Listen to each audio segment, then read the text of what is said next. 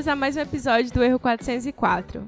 Essa semana, por ironia do destino e fazendo valer o nome desse podcast, sofremos com um erro daqueles bem 404, sabe? E perdemos o episódio inteiro por causa de uma falha na gravação do áudio.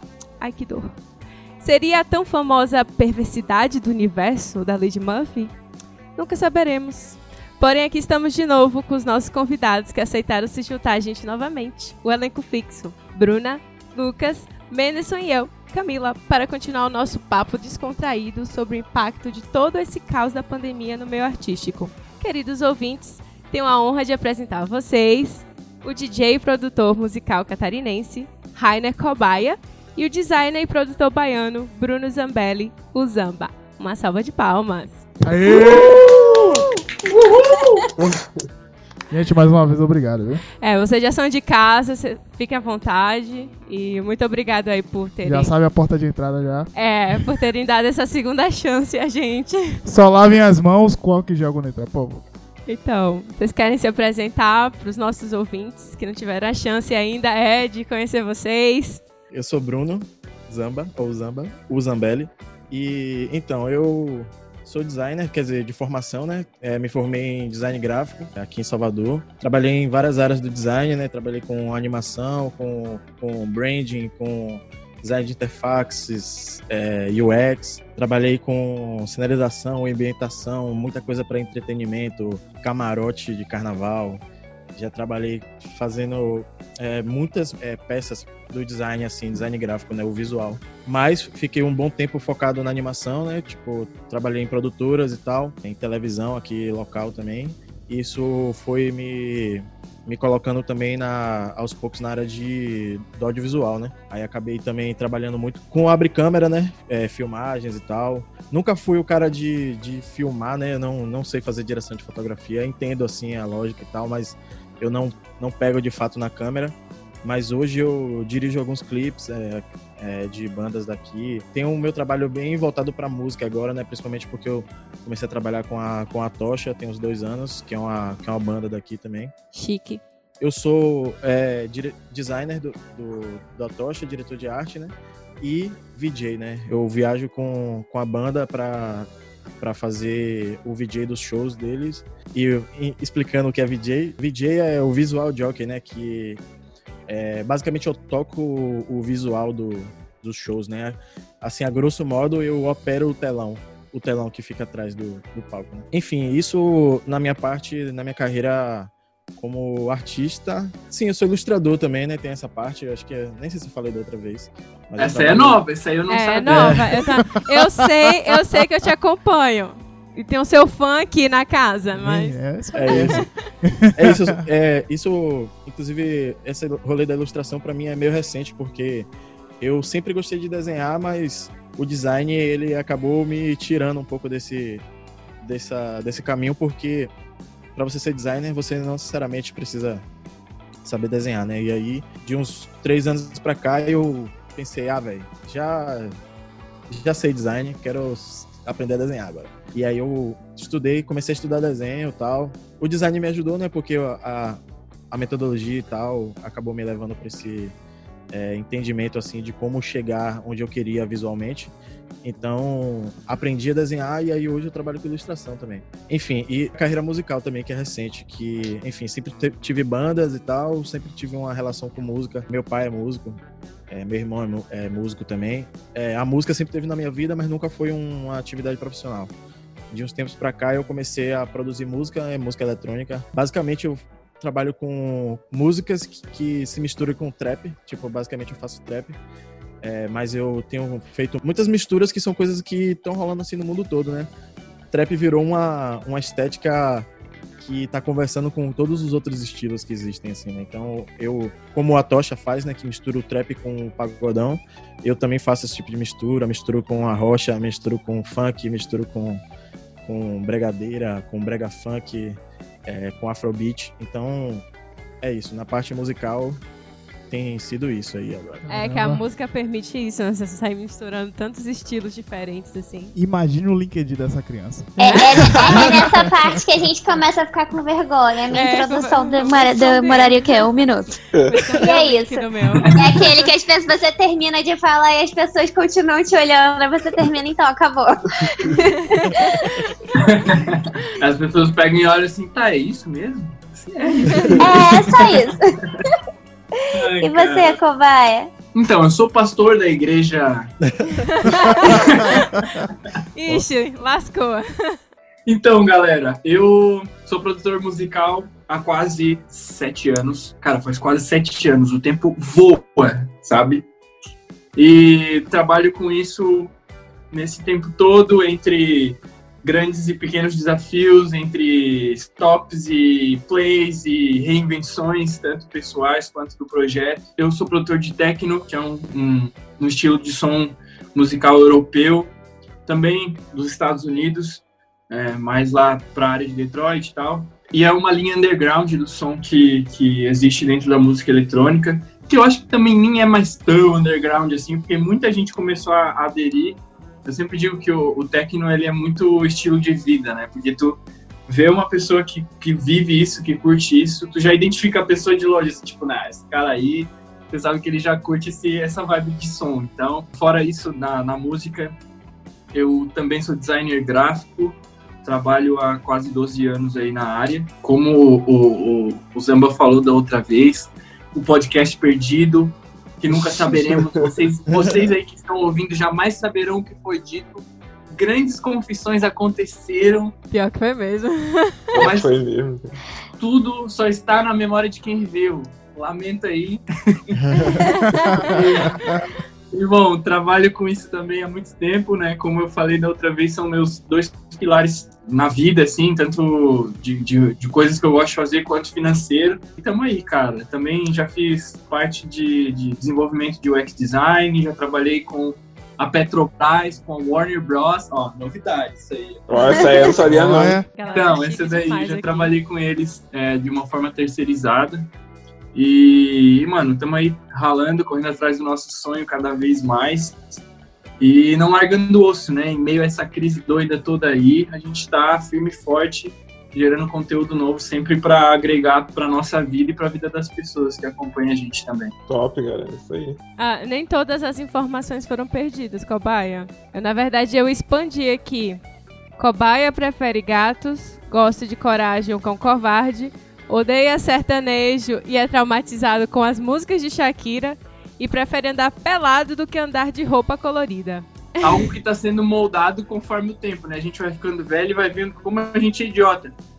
Mas, tipo assim, eu, eu é, raramente as pessoas vão me ver usando roupa colorida. Eu comprei uma peça aí, eu tenho uma camiseta de cor só no meu guarda-roupa, que é vermelha. E, cara, eu comprei pra ver se eu desconstruo isso na minha cabeça, mas não dá, mano. Pessoas que vestem preto, elas estão muito. Sabe aquela presença que tu, que tu causa na ambiente? Sim, é isso, mano. Tamo aí sempre de preto. Cada um com seu estilo, né? Eu peguei essa sua informação naqueles vídeos do Isso ou Aquilo. Você sabe, Ah, sim. uma entrevista que tu deu. Procurei uma de Zambelli, mas não achei. Tem merda isso aí, assim. cara. Como Adoro. fonte. Adoro essas pessoas misteriosas que não têm presença, que não soltam essas coisas. Só vi coisa de trabalho. Falei, menina, esse menino, olha só. Apaguei tudo. esse é o resumo de Zambelli é trabalho, pô. Zambelli trabalha, acorda trabalhando, dorme trabalhando. Nesse pique mesmo. Famoso carneiro. Né? Mas, eu, Menderson, não tem uma informação da época do colégio, um vídeo assim, daqueles antigos, não tem nada disso? Rapaz, dele até tem, da vida de metaleiro dele. Então não, não A gente até pra reviveu esses dias aí. Tem, Joga na roda, joga na roda aí pra galera. tem uns videozinhos no YouTube aí, velho. Se você procurar aí. O nome da banda é Sin Sick, mu- muito impronunciável e difícil de digitar. Como uma banda de metal deve ser, né? Tem uns vídeos, velho, na internet de eu tocando e tal. Tem umas paradas. Escreve Sin Sick é S-Y-N-N. Como é que escreve mesmo? Ah, sim. S-I-N-N-S-Y-K. Nem ele sabe mais. É, velho. Faz tempo, hein, cara? Esqueceu o nome. já. E, inclusive, uma onda assim que, tipo, essa banda, eu fiz a marca dela, né? Não sei se você conhece o Behance, né? É, Colbert deve sacar. O Behance é uma plataforma de, Sim, de também. e tal, que é, enfim, foda pra artistas no geral, assim, né? E lá é muito comum você postar os trampos de uma forma mais expandida, né? Mostrar como foi a criação, não sei o que e tal. E aí eu postei esse trabalho da marca, da, da banda, e eu recebi destaque no Behance por causa dessa marca, dessa banda. de feat, Oh. na época. Ficou, mas ficou bonito mesmo, velho. Você fez, você fez em 2008, não foi, velho? Aquele logo da banda? Foi 2008, Foi 2009. 2008. Caralho! Tinha acabado de sair da escola, velho. Nossa, não, quando eu saí da escola, eu tava fazendo o quê? É. Nada de importante. Ô, mas Cobaia, não precisa ficar envergonhado não, tá? Eu amo Coragem com Covarde. Também Foi minha infância também. É, tá vendo? Ó, Bruno também. Mano, eu vou fazer uma tatuagem do Coragem com o Covarde. Vai ser a minha próxima aqui, ó. Vou fazer, eu acho da hora demais.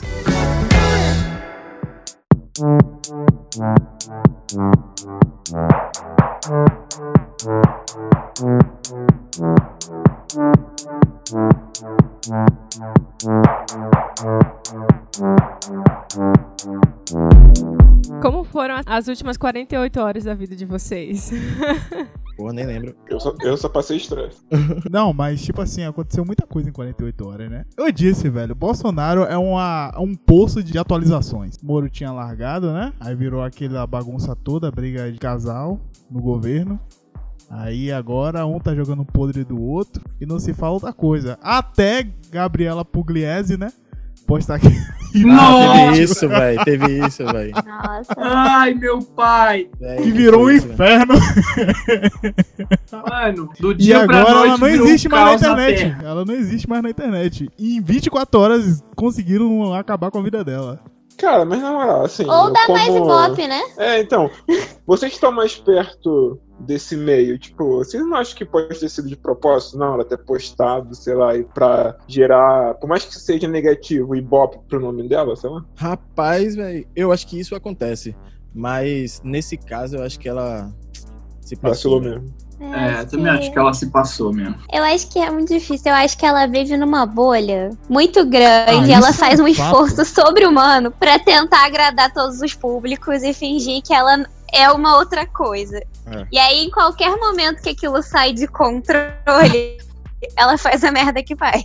Pelo vídeo, eu senti que ela tava realmente bêbada e, tipo, pensou, ah, um dia normal, vou fazer um stories, tá ligado? A cara dela não passou aquilo, tipo, ah, beleza, tô aqui no, no rolê, vou fazer um stories bêbada aqui. Quem nunca, tipo, né? e, e talvez eu não tenha nem percebido, saca? Foi super sem querer. É. Falei, putz, olha Eu a que cagada que, foi, eu velho. fiz, mano. Acho que foi, acho que ela, É, tipo, eu, também, eu tava- tive essa impressão também. Eu acho, honestamente, é uma falta de sensibilidade muito grande. E não é de hoje, porque ela dá esses indícios já desde a época que ela saiu, ela e a família com o casamento, né, com os amigos e tudo mais, saiu é, ajudando a espalhar a Covid na Bahia.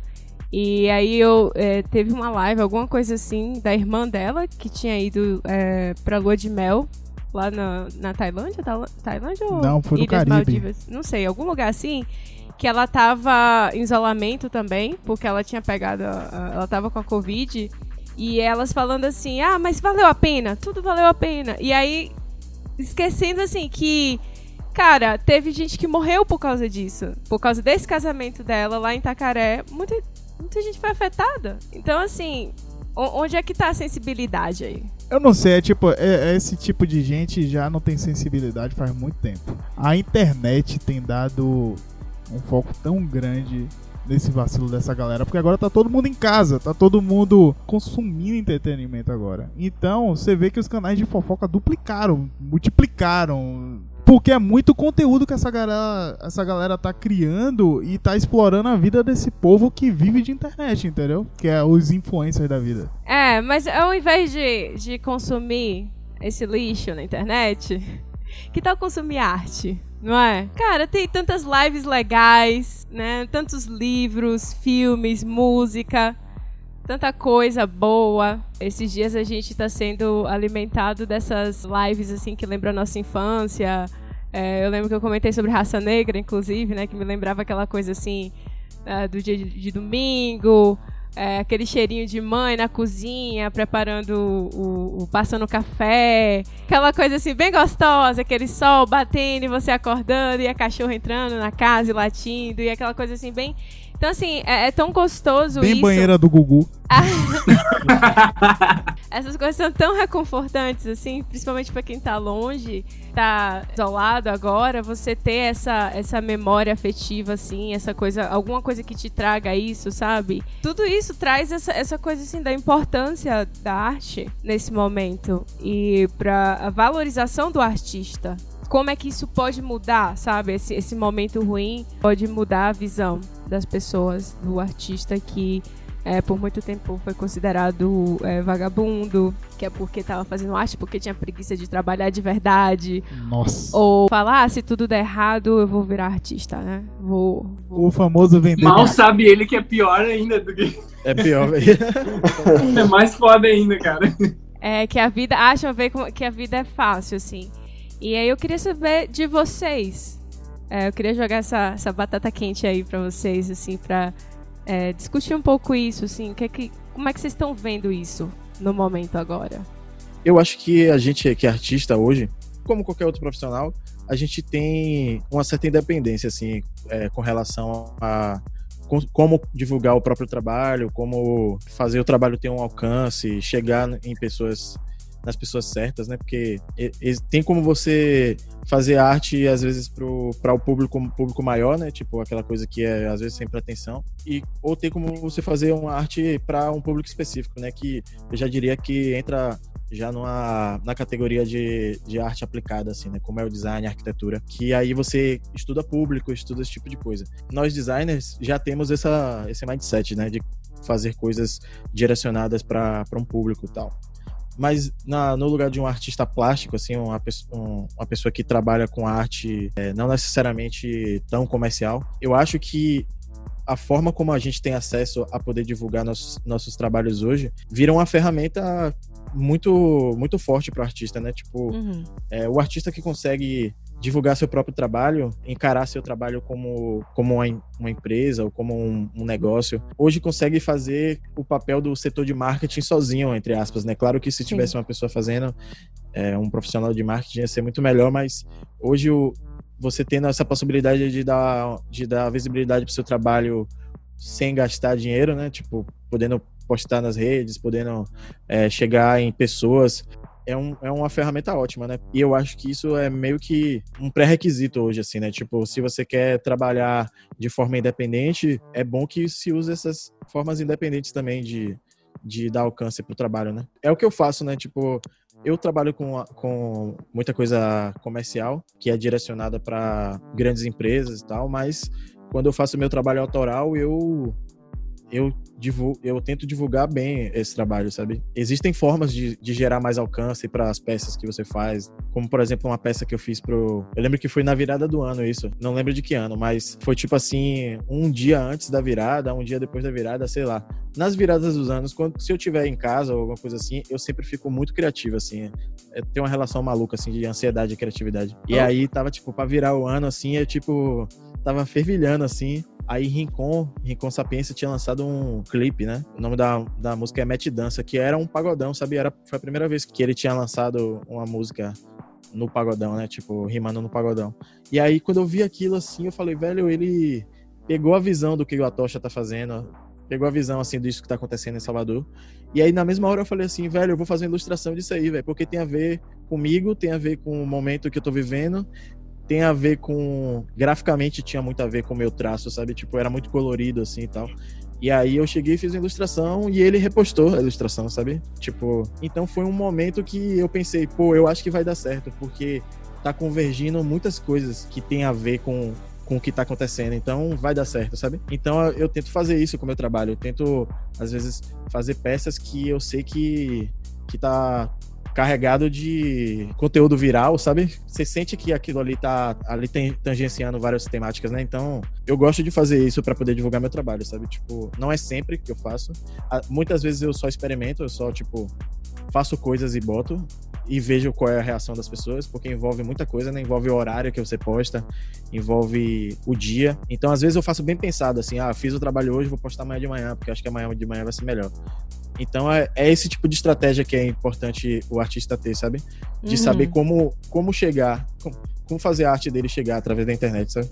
Cara, então, uma coisa que eu sempre falo pra galera, tá ligado? Tipo, em relação a, ao projeto, na música, é, é tratar realmente, como o Zamba falou ali, tratar o projeto como um, um negócio, sabe? Um, um modelo de negócio. Porque tem muita gente que quer fazer as coisas, até é, sabe fazer de uma forma que, que pode acontecer, sabe? Virar pro lado da pessoa, mas ela não tem essa maturidade não sei se é uma maturidade na vida ou talvez profissional para conseguir é, entender que o projeto, por mais que ele envolva uma persona, que é eu que estou envolvido, é a minha cara que está ali, ele precisa do mesmo cuidado que uma empresa, sabe?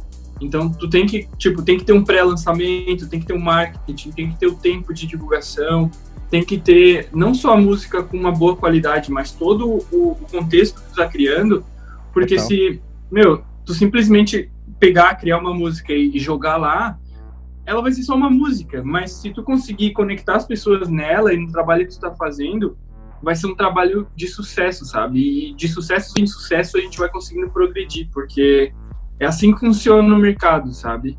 E é que nem o Zamba falou também ali sobre ah, achar nichos que consigam ser mais virais. né? Na música eletrônica também tem muito disso, que é tipo, por exemplo, tem um brother meu que ele, na época que a, aquela série La Casa de Papel lançou, ele fez um remix da música da introdução da série. E esse foi o gancho que ele encontrou para chamar o público que não é underground, que não curte o estilo de som que ele produz, para conhecer o trabalho dele. Então, tipo, a Exato. música bombou, a galera tocou em vários lugares, só que, Uhum. tipo, não especificamente era aquilo que ele fazia. E no momento que as pessoas chegavam ao restante do conteúdo dele, a galera via que, tipo, nossa, mano, o cara Exato. tem muito conteúdo aqui que pode me, me atrair. Então, mano, tudo é estrategicamente pensado e tem que ser assim, cara. A gente tem que tratar o projeto com carinho, com profissionalismo, porque senão, cara, a gente é só mais um no meio de milhares de pessoas, tá ligado? Totalmente, é. Uma pergunta pra vocês. Assim como a Camila falou que a gente acabou vendo coisas que a gente não via há muito tempo, revisitando tempos da infância e tal, eu acho que esse tempo que a galera tá em casa, principalmente pra parte de entretenimento, que aglomera muita gente, então a gente não tem nenhuma expectativa de quando isso vai voltar, fez com que as pessoas tivessem mais tempo em casa. E elas têm mais tempo para acessar coisas e conhecer coisas novas. Vocês acham que pode ser uma oportunidade, assim, para agregar público, para divulgar trabalho? Porque a gente vê sempre a pandemia como um momento de crise que tá tudo ruim. Mas é sempre bom a gente procurar oportunidades, né? Nesses tempos. O que vocês acham? Sim. Sim. Eu acho que, é, assim, falando a parte mais óbvia, eu acho que é porque todo mundo tá falando, tem isso de que tá todo mundo em casa, então tá todo mundo consumindo coisas de casa e essas coisas são streamings, né? Plataformas de streaming, YouTube, Spotify, muita coisa digital, né? Ou até quando não é digital, né? É delivery agora, né? Então, eu acho que é um momento que, se for ter uma adaptação de mercado, é legal focar nisso, né? Tipo, focar nessas formas de formas remotas, né, de, de acesso ao seu trabalho. Eu acho sim que é uma oportunidade para fazer isso, mas ao mesmo tempo, vou ser sincero que eu não sei se é isso mesmo, porque eu acho que ainda é muito recente. Eu acho que, tipo assim, o que tá acontecendo é muito, tipo, muito novo em vários aspectos. Eu tô apostando nisso, tipo, que é uma coisa que eu já apostava antes, antes da pandemia eu já apostava no digital, no remoto, mas agora eu tô até, eu diria que tô fazendo isso de uma forma mais agressiva, tipo, é, marketing agressivo, que é- seria, tipo, eu tô tentando postar mais o tempo inteiro, sem medo de de se vai dar certo ou não, porque a gente precisa aprender com esse teste. Eu acho que é o momento de testar coisas agora, sabe? É, então eu, eu tô testando de tudo, vendo o que é que as pessoas estão. qual é o feedback daquilo. Disso aí eu faço uma triagem e tento focar só na só no que eu acho que realmente tá dando certo. tipo, sei lá, igual máscara, né? Todo lugar vende máscara agora. Na, aqui na rua, minha rua, ela tem várias lojas de que vendem coisas de produtos hospitalares, né? Pois é. E aqui na rua, velho, a primeira coisa que aconteceu foi que todas essas lojas colocaram a placa: não temos álcool em gel, não, não temos álcool 70, não temos máscaras, porque acabou muito rápido. A rua tá tomada de ambulante de máscara e álcool, velho. Tipo, a rua inteira tem muitos ambulantes de, de máscara, assim. A galera, tipo, chega no carro, aí bota em cima do carro várias máscaras. E, tipo assim, é meio que isso, assim, sabe? Tipo, eu sei que muitas dessas pessoas devem ter só ouvido assim: ah, não tem máscara ali, vou vender máscara. Tipo, deve ter sido uma coisa super, tipo, prática, assim, né? Mas vai chegar uma hora que, não, que isso vai acabar, né? Porque eu acho que todo mundo já vai ter máscara, ou vai ter uma solução prática para ter máscara. Enfim, a menos que isso se torne uma tendência, que a gente comece a agregar valor, que aí seria moda, aí seria outras coisas que começariam a agregar e as pessoas não iam querer ter só uma máscara, querer ter aquela máscara. Uhum. Então, tipo, pode ser que isso aconteça. Essas coisas só começam com teste, né? Tipo, isso que o cara fez de vender máscara sem pensar muito, é um teste, né? Ele pensa, eu acho que agora é o momento de vender máscara, vou vender. Talvez dê certo, talvez não dê. E não é só, tipo, o problema não é só porque todo mundo vai ter ou não máscara, às vezes é o lugar onde ele tá vendendo, é, de que forma ele tá vendendo. A mesma coisa a gente tem que fazer dentro de casa com as plataformas digitais, assim, tipo, é, é entender assim, pô, tá todo mundo em casa. Qual seria o horário que eu acho que as pessoas iriam querer ver meu, meu trabalho, sabe? Qual, sabe onde que eles iriam querer ver meu trabalho? Tem, tudo isso tem a ver, né? É, Cara, eu vivo testando, fazendo enquete também e tal, com isso daí, para saber real o que, que a galera tá querendo consumir, como tá querendo consumir, né? Porque Exato. agora a gente tem que inventar formas novas, né, cara, de Exato. se movimentar isso aí. É bem louco. Eu tô respondendo a enquete de todo mundo. Cara, mas só um comentário totalmente aleatório. É que tu falou lá do ambulante. Cara, esses ambulantes têm cheiro, cara. Porque, tipo assim, parada de divisão, essa parada de divisão de mercado, porque, cara, lá no Rio, Tipo, imagina um céu azulado, 40 graus. Não vai chover. Não vai chover. Cara, aparecia um ambulante no metrô com guarda-chuva. Meu irmão. Pode chovia. apostar. Chovia. Do nada, pá, crer, temporal. Os caras sabem, cara. Os caras têm visão. Aí é, Sim, total. Eu, eu lembro. Ser ambulante, tu tem que ser um mágico, um mago, tem que, alguma coisa do tipo. Tem, tem informações privilegiadas. Eu lembro que lá na frente do, do cais, velho, é, Menderson, tinha um cara que vendia picolé e guarda-chuva. Tipo. Real, real. Ele vendia os dois. era incrível. Tipo, ele vendia os e dois. Picolé tipo... em formato de guarda-chuva. Não tem tempo ruim. Total, velho.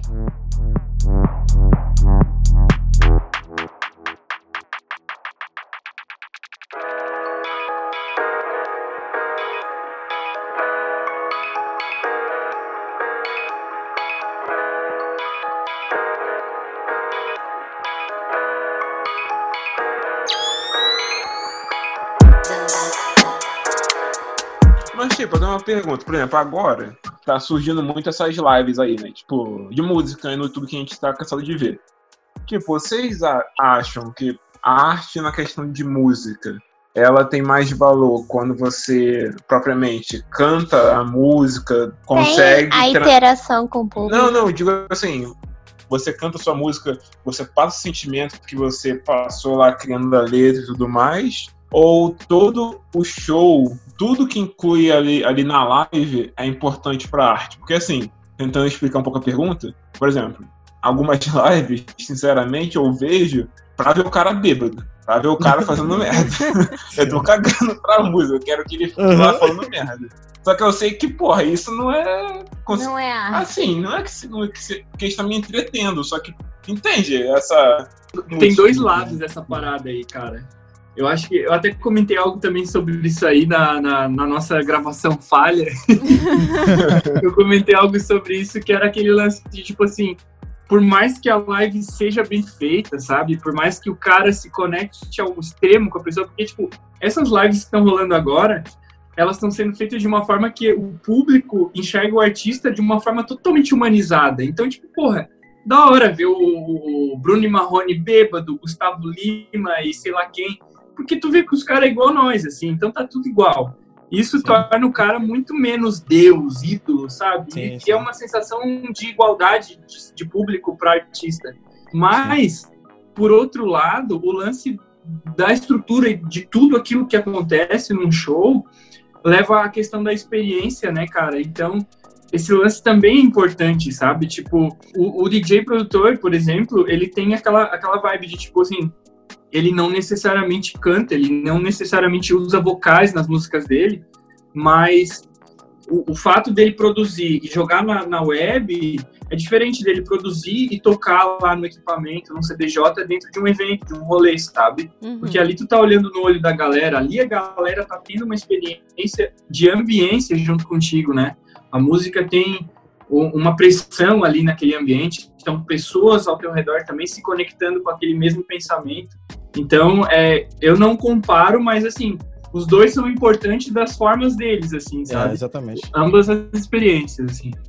Sim, eu vejo que o, a live é um novo formato, assim. Eu não acho que é um show, assim. Tipo, assim, minha, minha opinião, pessoal, sobre, live, sobre as lives que estão acontecendo, eu não vi nenhuma inteira, assim, porque eu realmente não tô achando legal, assim, tá ligado? Tipo, Na fora as engraçadas, fora as engraçadas, assim, tipo Bruno e Marrone e tal, o Ludmilla caindo na piscina, tadinha.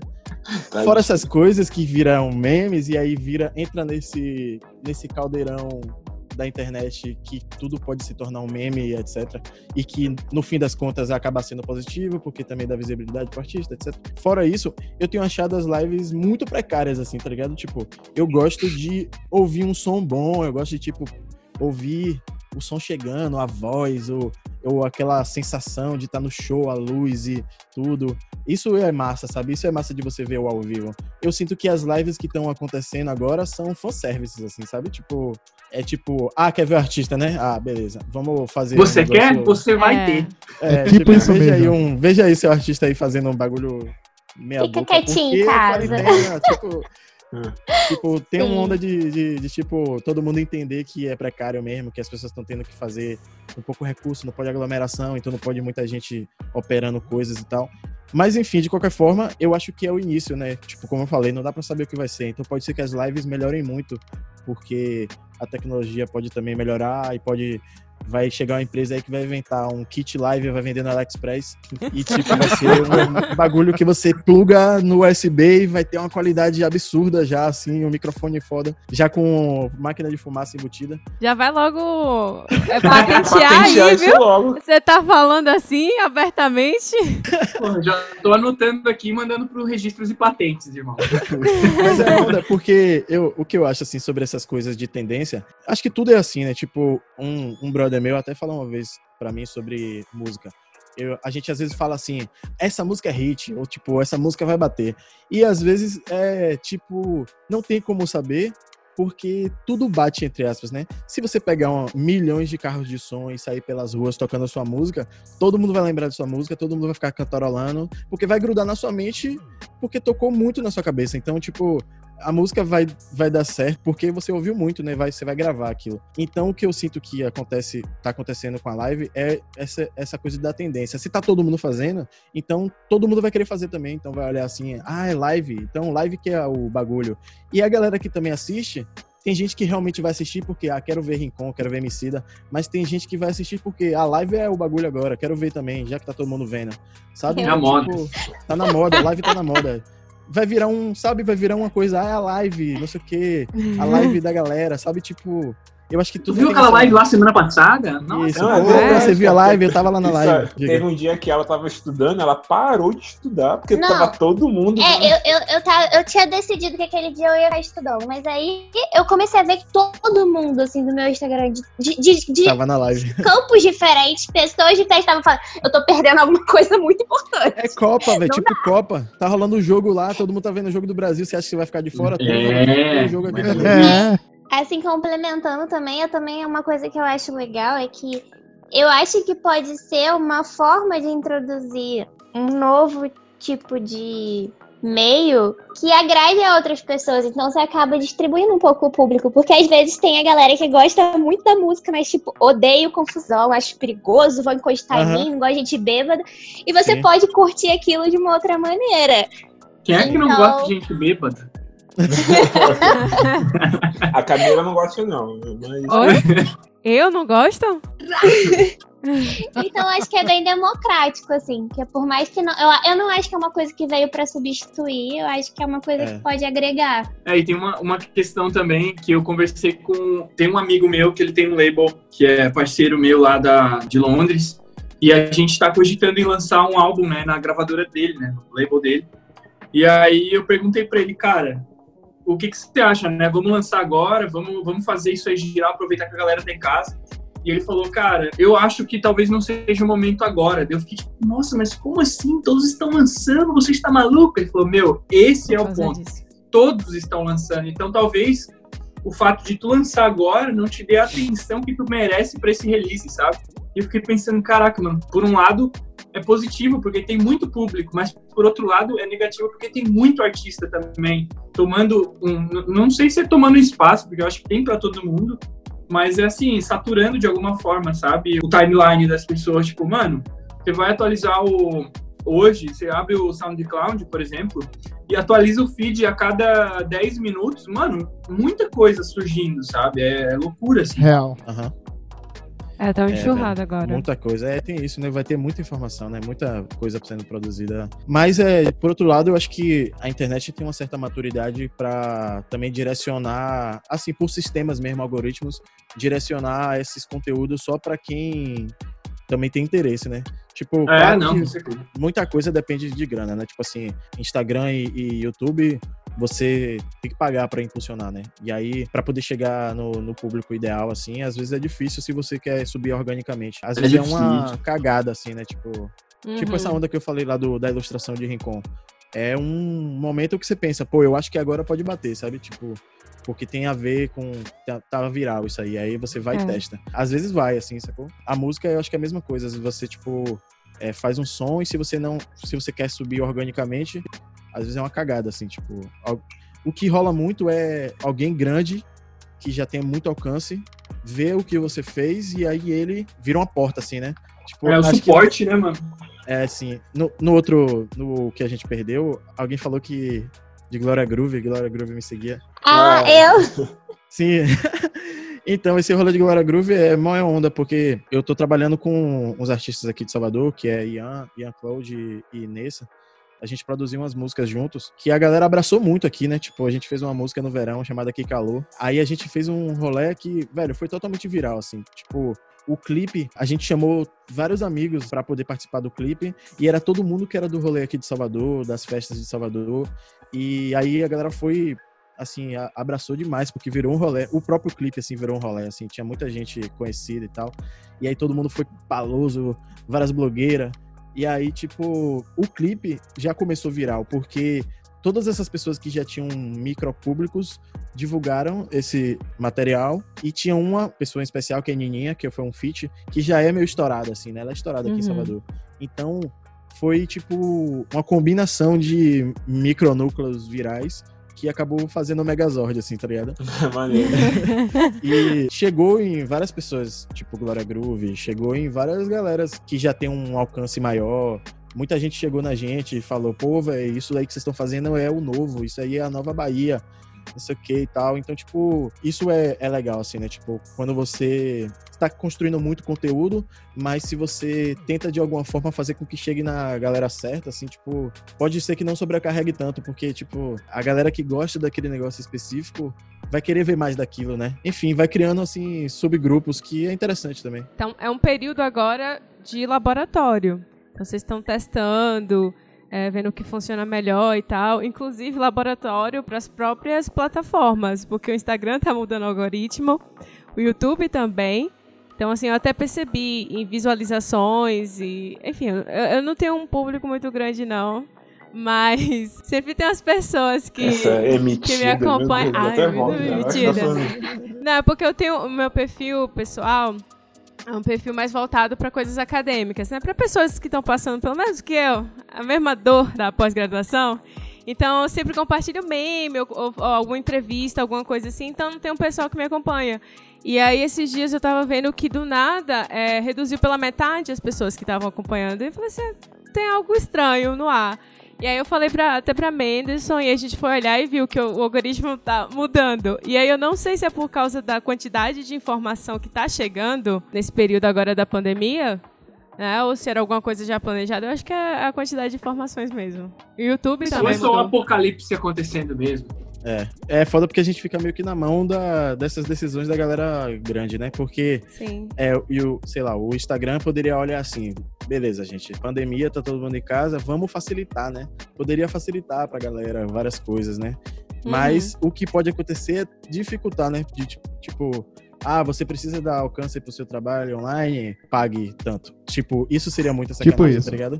Tipo, agora deveria ser o momento de abrir mais as portas, assim, né? Isso. Não dá pra saber se vai abrir ou fechar, assim, né? Tipo, É, é complicado, assim, porque você vê, você esperaria que continuasse o mesmo, mas você vê que as plataformas estão se ajustando e, no- e você vê que eles querem também lucrar com isso. Acho que a verdade é essa, né? A maior parte das grandes corporações, elas, elas levam toda essa parte de investimento social como propaganda, né? Então, que as marcas estão fazendo a mesma coisa. As plataformas estão disponibilizando bando de, de curso grátis, de conteúdo para as pessoas testarem e tudo mais, mas para elas parecerem super empáticas com a pandemia e tudo mais, mas na verdade é mais uma forma de marketing. Eu não acredito sim, que total.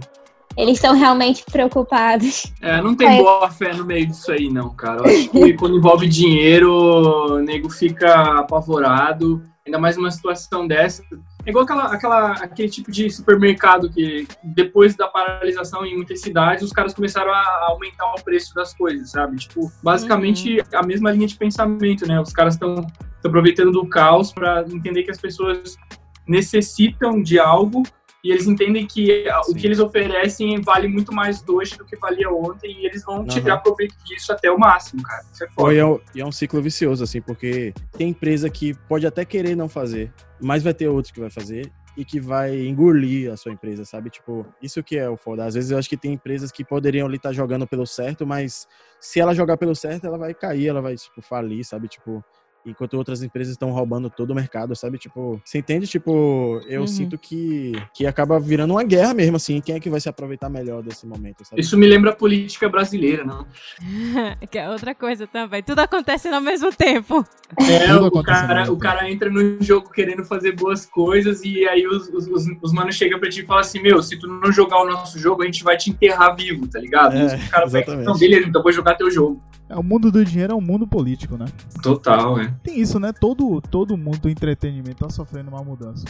Uma coisa que a gente falou na última gravação, que até Bruno comentou, né? Sobre o como o entretenimento entrou de cabeça no mundo dos games. Tipo, o que Hum. aconteceu com Fortnite, com Travis Scott. Cara, tipo assim, é, foi uma coisa surreal. Um show de 10 minutos dentro de um jogo. E tipo, velho, o que eles fizeram é o mundo sem volta. Vai rolar show em jogo sim. Eita, Velho, perdi meu Foi marido. incrível, velho. Foi incrível, velho. a gente tá começando a ter cada vez mais o tecnologia VR entrando nos jogos, Aham. tipo, de sendo empurrado. Tipo, o PlayStation tá empurrando pra você ter, daqui a pouco o Xbox também vai empurrar pra você ter. Mas depois desse negócio aí do Fortnite, eu cogitei fortemente, viu, velho?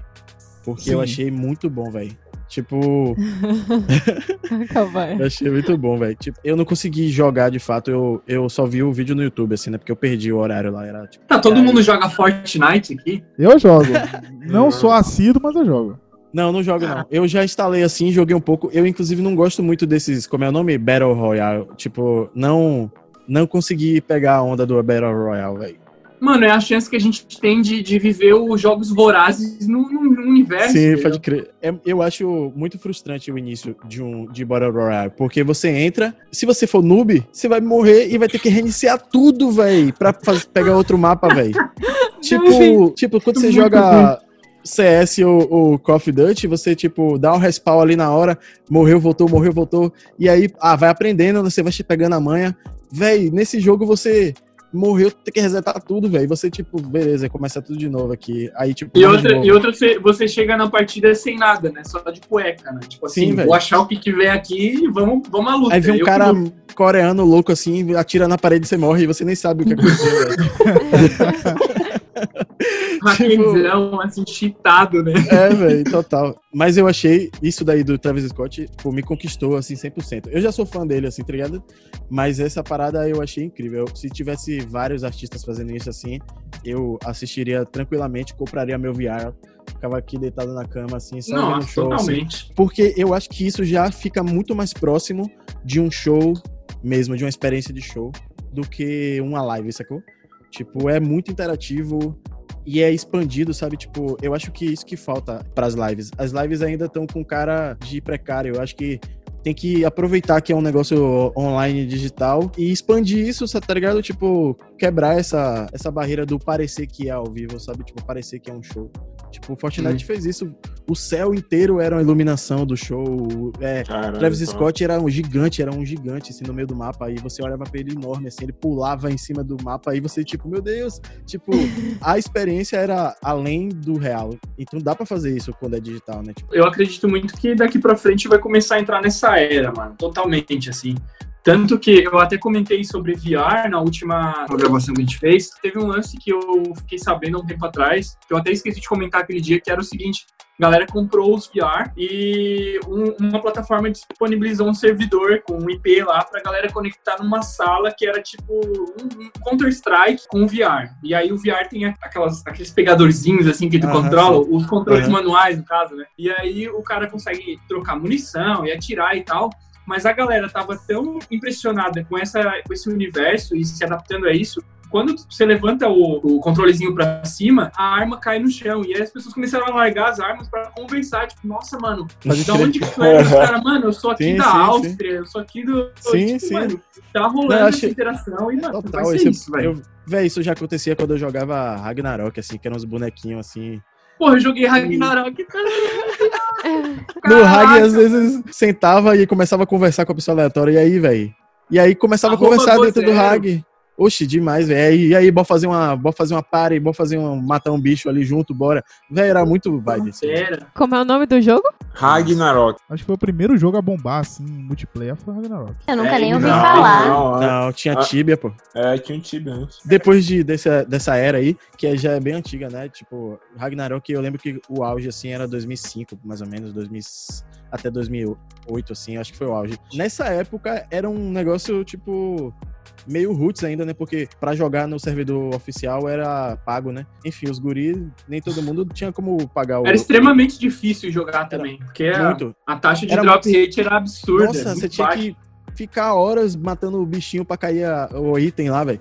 E, e aí tinha as versões pirata, né? Que aí, tipo, tinha já uns servidores alterados e tal. Mais fácil, algumas coisas. Enfim, isso já tem muitos anos, tá ligado? Tem mais de 10 anos. né? Hoje, tipo, o potencial disso daí é absurdo, pô. O mundo dos games acabou indo muito pro MOBA, né? Por causa do, do LoL e tal. Mas eu acho que por conta também do, da agilidade das coisas, né? O, o LoL, o Dota, esses jogos que são de turnos menores, conquista mais pessoas mais rápido, porque são turnos curtos, né? Você não precisa se dedicar tanto a, ao É, jogo. Mano, você ficava um ano pra conseguir metade da metade do que um brother teu que jogava mais tempo tinha, sabe? Era É, muito sofrimento, cara. Era É realmente isso. um trabalho, assim, pra tu Era um trabalho, velho. Todo dia, velho. conquistar. Oxe, Todo meu dia, pulso mano. doía, velho, de ficar matando bicho pra pegar o item, velho. Meu, velho, acordava Aí e ia farmar, vê como as Mas- pessoas mas- se desenvolvem Lé. É isso que ensina a criança que o trabalho é o valor, cara. Tem que trabalhar É. pra ganhar o tal. poder... Mano, Não. e, e é isso que eu digo. A minha mãe vivia falando assim: sai desses jogos e que viciam é coisa do demônio. E eu falava, mãe, mas eu tô aqui fazendo quest, trabalhando, aprendendo Trabalhando business de demais. e venda, pô. Totalmente, velho. Era Oxe, business, mano. Às vezes, tipo, tinha um item que eu queria que era muito difícil de dropar, mas aí tinha um outro item que eu, que eu conseguia que aí eu vendia pra comprar o item, tá ligado? Véi, eu fazia vários rolês assim, tipo, de tentar pegar um item que pra mim era melhor, assim, pô, eu acho que esse item aqui eu consigo pegar melhor, porque meu personagem tem vantagem naquele bicho. Aí eu farmava lá, pegava o item, vendia na lojinha, via quanto tava custando, assim, olhando as outras lojas. Véi, era mó rolê, velho. Mano, é, é isso, é comércio total. Tudo isso pra quê? Pra brigar com os amiguinhos na quarta e na sexta-feira que tinha guerra. Nossa, Porra. velho, que saudade, velho. Bom, Ah, foi. Ah, o boi era muito bom, velho. Era muito bom, velho. Bom, Uma pergunta, agora, cara, a pergunta é bem viagem, tá? Vocês já viram Black Mirror já, né? Algo... Já. Vocês sabem o que, que é, né? Total. Cara, tipo, Black Mirror. Ah, Black Mirror. eu vi um episódio, tipo, faz um tempo. Então, se vocês já tiverem visto. Spoiler você- alert. Spoiler alert. Não, é Spoiler verdade, alert. verdade, bota É, aí. ho- hoje vai ser o Lucas. Ok. Mas não vou contar muito, não. Mas se vocês já tiverem visto, vocês me relembrem aí. Porque, assim, era, é um ponto em que a sociedade atual. E eu tô dizendo isso mais porque a gente tá falando mais de tecnologia, de internet conectando as pessoas e menos, inter- menos e menos interações.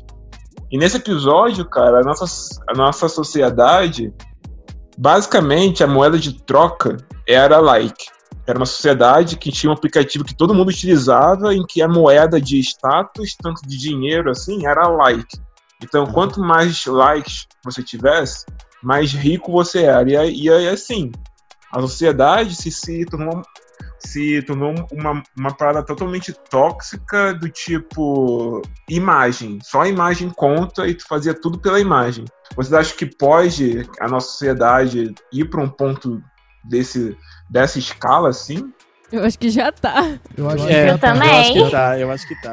já. É. Usando um exemplo que aconteceu esses últimos dias com Gabriela Pugliese, né? Por exemplo, ela fez uma merda, ela é altamente cotada, como é eu posso dizer assim, tinha um bocado de empresa que focava nela porque ela gerava conteúdo e gerava like. Passava um estilo de vida. Sim, ela passava o estilo de vida que todo mundo quer. E quando ela fez uma merda e isso foi visto de forma negativa, a primeira coisa que ela fez quando o negócio se tornou uma coisa muito grande pra ela controlar, ela saiu da rede social. Ela sumiu. Por quê? Se ela continuasse, ela ia ser massacrada até ela não ter mais nada. Então, ou eu sumo agora, abaixo a poeira e volto quando todo mundo esquecer, ou então eu perco tudo que eu tenho. Então, imagem tá contando muito agora. Pra muita gente, eles sobrevivem disso. Sobrevivem de like, sobrevive de quantidade de, de gente que segue, sobrevive de quantidade de gente que se inscreve.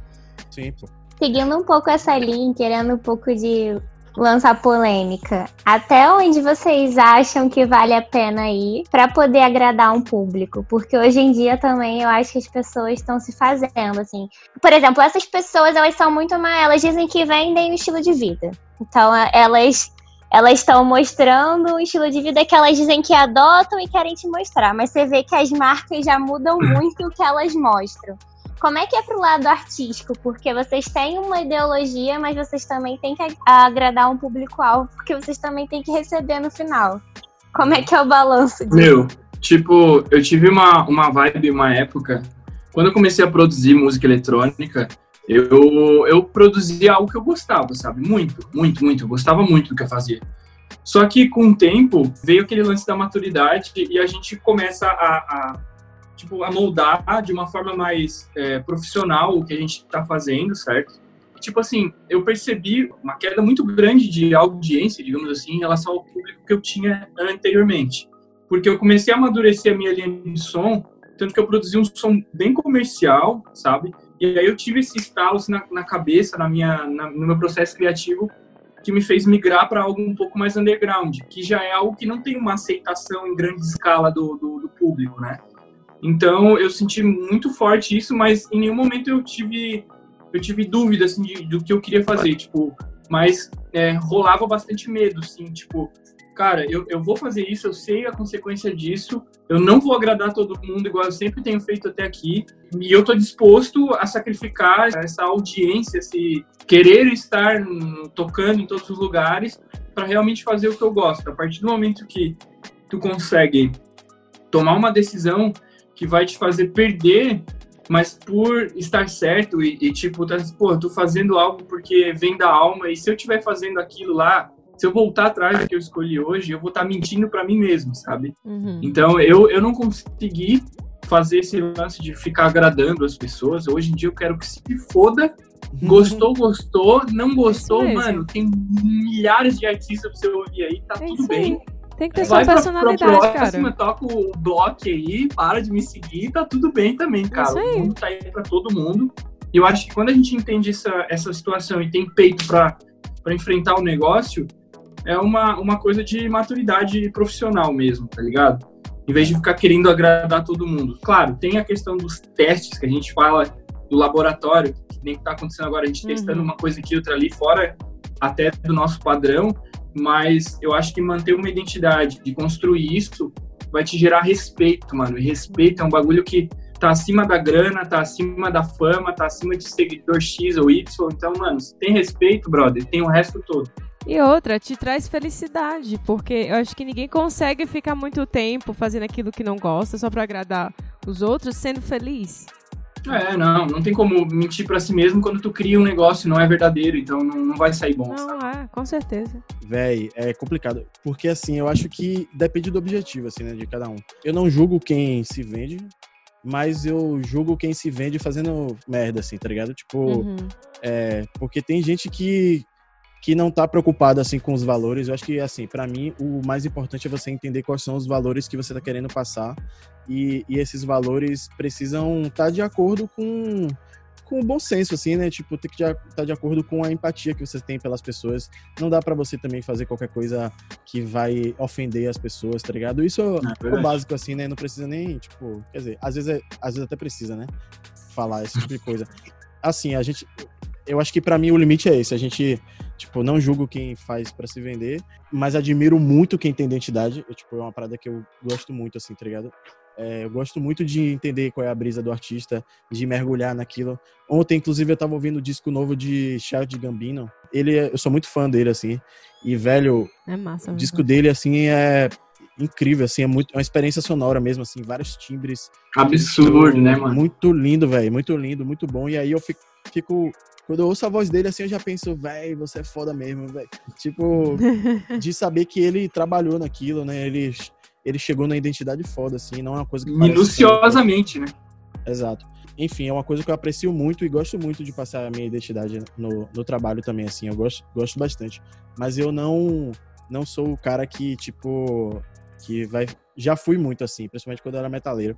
Mas ho- hoje eu não julgo mais se o cara, tipo, sai da, totalmente do, do que ele é, porque... Sei lá, velho, se ele tá fazendo aquilo é porque ele precisou de alguma forma, assim, sacou? Sei lá, sabe? Às vezes é, às vezes é foda, né? As pessoas julgam muito, assim, né? E isso é doloroso pra algumas pessoas, né? Tipo, se você tem uma identidade, é, faz um trampo assim que todo mundo admira, mas aquilo ali não te dá um centavo e você, na real, tem que fazer outra coisa sobreviver. pra sobreviver e, tipo, véi, se aplique e te apoio total, assim, sacou? Tipo, eu vou muito por essa linha, assim, tipo, gosto de não julgar, assim, as, as escolhas, desde que esteja pelo certo, assim, sabe? Não, a gente tava até. A gente comentou isso é, no episódio que a gente perdeu. Eu tô até chorando. Que vocês falando da, da identidade. Que você achava, Bruno, que você não tinha. Ah, não, eu acho que eu não tenho. E Cobaia, ah, também não acho. Aí eu falei, não, você tem uma, assim. A gente consegue ver quando a música é tua aqui, porque, né? Temos uma pessoa aqui que te escuta todo não, dia. mas ele tem, sim.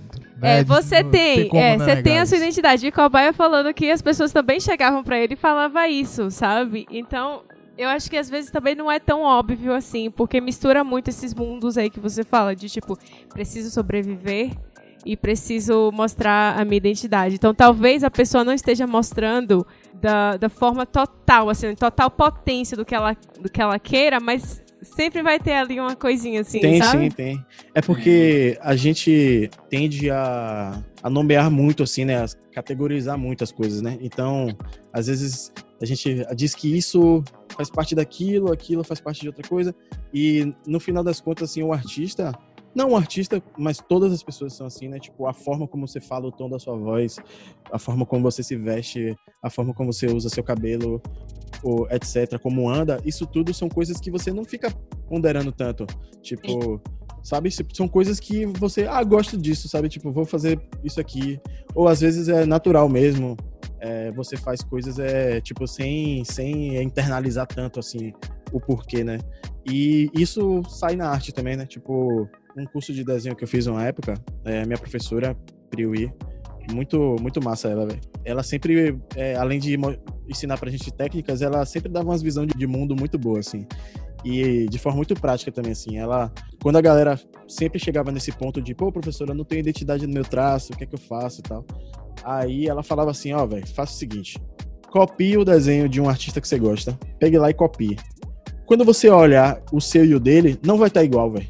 Tipo, aquilo ali do seu trabalho que, que, tipo, que saiu ali, que não é igual ao do artista que você copiou, é sua identidade, tá ligado? Você tem, tenta fazer, mas sua visão de mundo vai sair diferente. Sua visão sobre o que, que você gosta. Aquele, o artista faz um, um traço todo rabiscado, mas você gosta de linhas contínuas. Só que você fez o mesmo desenho que o dele é rabiscado, o seu com linhas contínuas. Você começa a perceber que, tipo, as coisas que você tem, gosta mais saem naturalmente nas coisas que você faz, assim, tá- sabe? Tipo, por mais que você não, não tenha é, colocado tanta intenção, sabe? Sim. E essa coisa de vender essa identidade pra agradar um público, cara, acho que vocês artistas são muito mais questionados dessa identidade do que qualquer outra profissão, cara. Porque, tipo, eu vejo isso, tem outras bandas. Vou citar uma banda que é um pouco. Assim, polêmica no intuito de gosto, porque, enfim, cada um tem o seu. Los Hermanos, não sei se vocês curtem ou não, mas é, teve até um período em que eles lançaram a música Cadê Teu Swing? Que é uma música em que a frase posterior ela começa com o final da parte da frase de cima. Enfim, uma música meio louca assim, mas que era na ve- mas que era na verdade uma crítica ao produtor que eles tinham, que o produtor só, só queria que eles lançassem música tipo Ana Júlia, tá ligado? Ah, pode que era aquela música que todo mundo ouvia, tá ligado? E aí, tipo, acho que tem Não muito porque nem sempre. disso, assim, nossa. É, exatamente. e aí, cara, acho que essa parada de identidade vocês têm que, tipo. Eu entendo também, assim como você falou que, que você não julga quem vende, porque tem que, tem que trazer o dinheiro, dar o pão na mesa, mas, cara, tem que ter uma identidade, senão vira qualquer, cara. Vira qualquer. Ó, um. mas sim, não, se, não, se, não se julga por causa que, tipo, mano, imagina um cara chegar pra ti tocar um artista, o cara fala assim, ó, você vai tocar hoje no Domingão do Faustão, no horário de maior audiência do país, tá ligado? Quando era, não sei se ainda é, mas exemplo. mas aí você vai ter que tocar aquela porcaria lá que você odeia, mas todo mundo gosta. Aham. Você vai fazer o quê? Você vai falar que, mano, não vou? Claro que não, tá ligado? É uma, é É. uma puta oportunidade pra tu chegar e falar, meu, é o gancho, sabe? É o gancho É que o eu gancho, preciso pra puxar exato. a galera, mano. Exato. Eu é penso verdade. dessa forma também. Tipo, às vezes eu, eu saio um pouco do, do que é o que eu realmente gosto. Não saio muito, não, tá ligado? Porque eu realmente me sinto, sinto um abuso comigo mesmo, assim, tipo, fazer uma coisa que eu não, não gosto tanto, assim, sabe? Então eu, eu gosto de, tipo, estar sempre dentro de uma. Mantendo uma linha, mas às vezes eu saio, tá?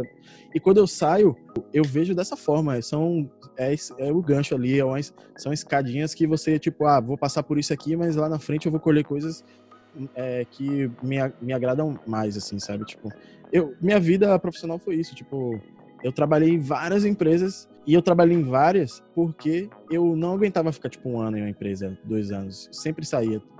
Porque eu ficava lá fazendo coisas que eu não gostava, mas eu tava aprendendo pra caralho, tá ligado? Tipo, eu tava, tipo, fazendo coisas que eu não, não, não iria pegar sozinho em casa e começar a fazer. Tipo, a demanda ia vindo e ia resolvendo aqueles problemas, entendendo, aprendendo softwares, aprendendo várias coisas com as pessoas que estavam à minha volta.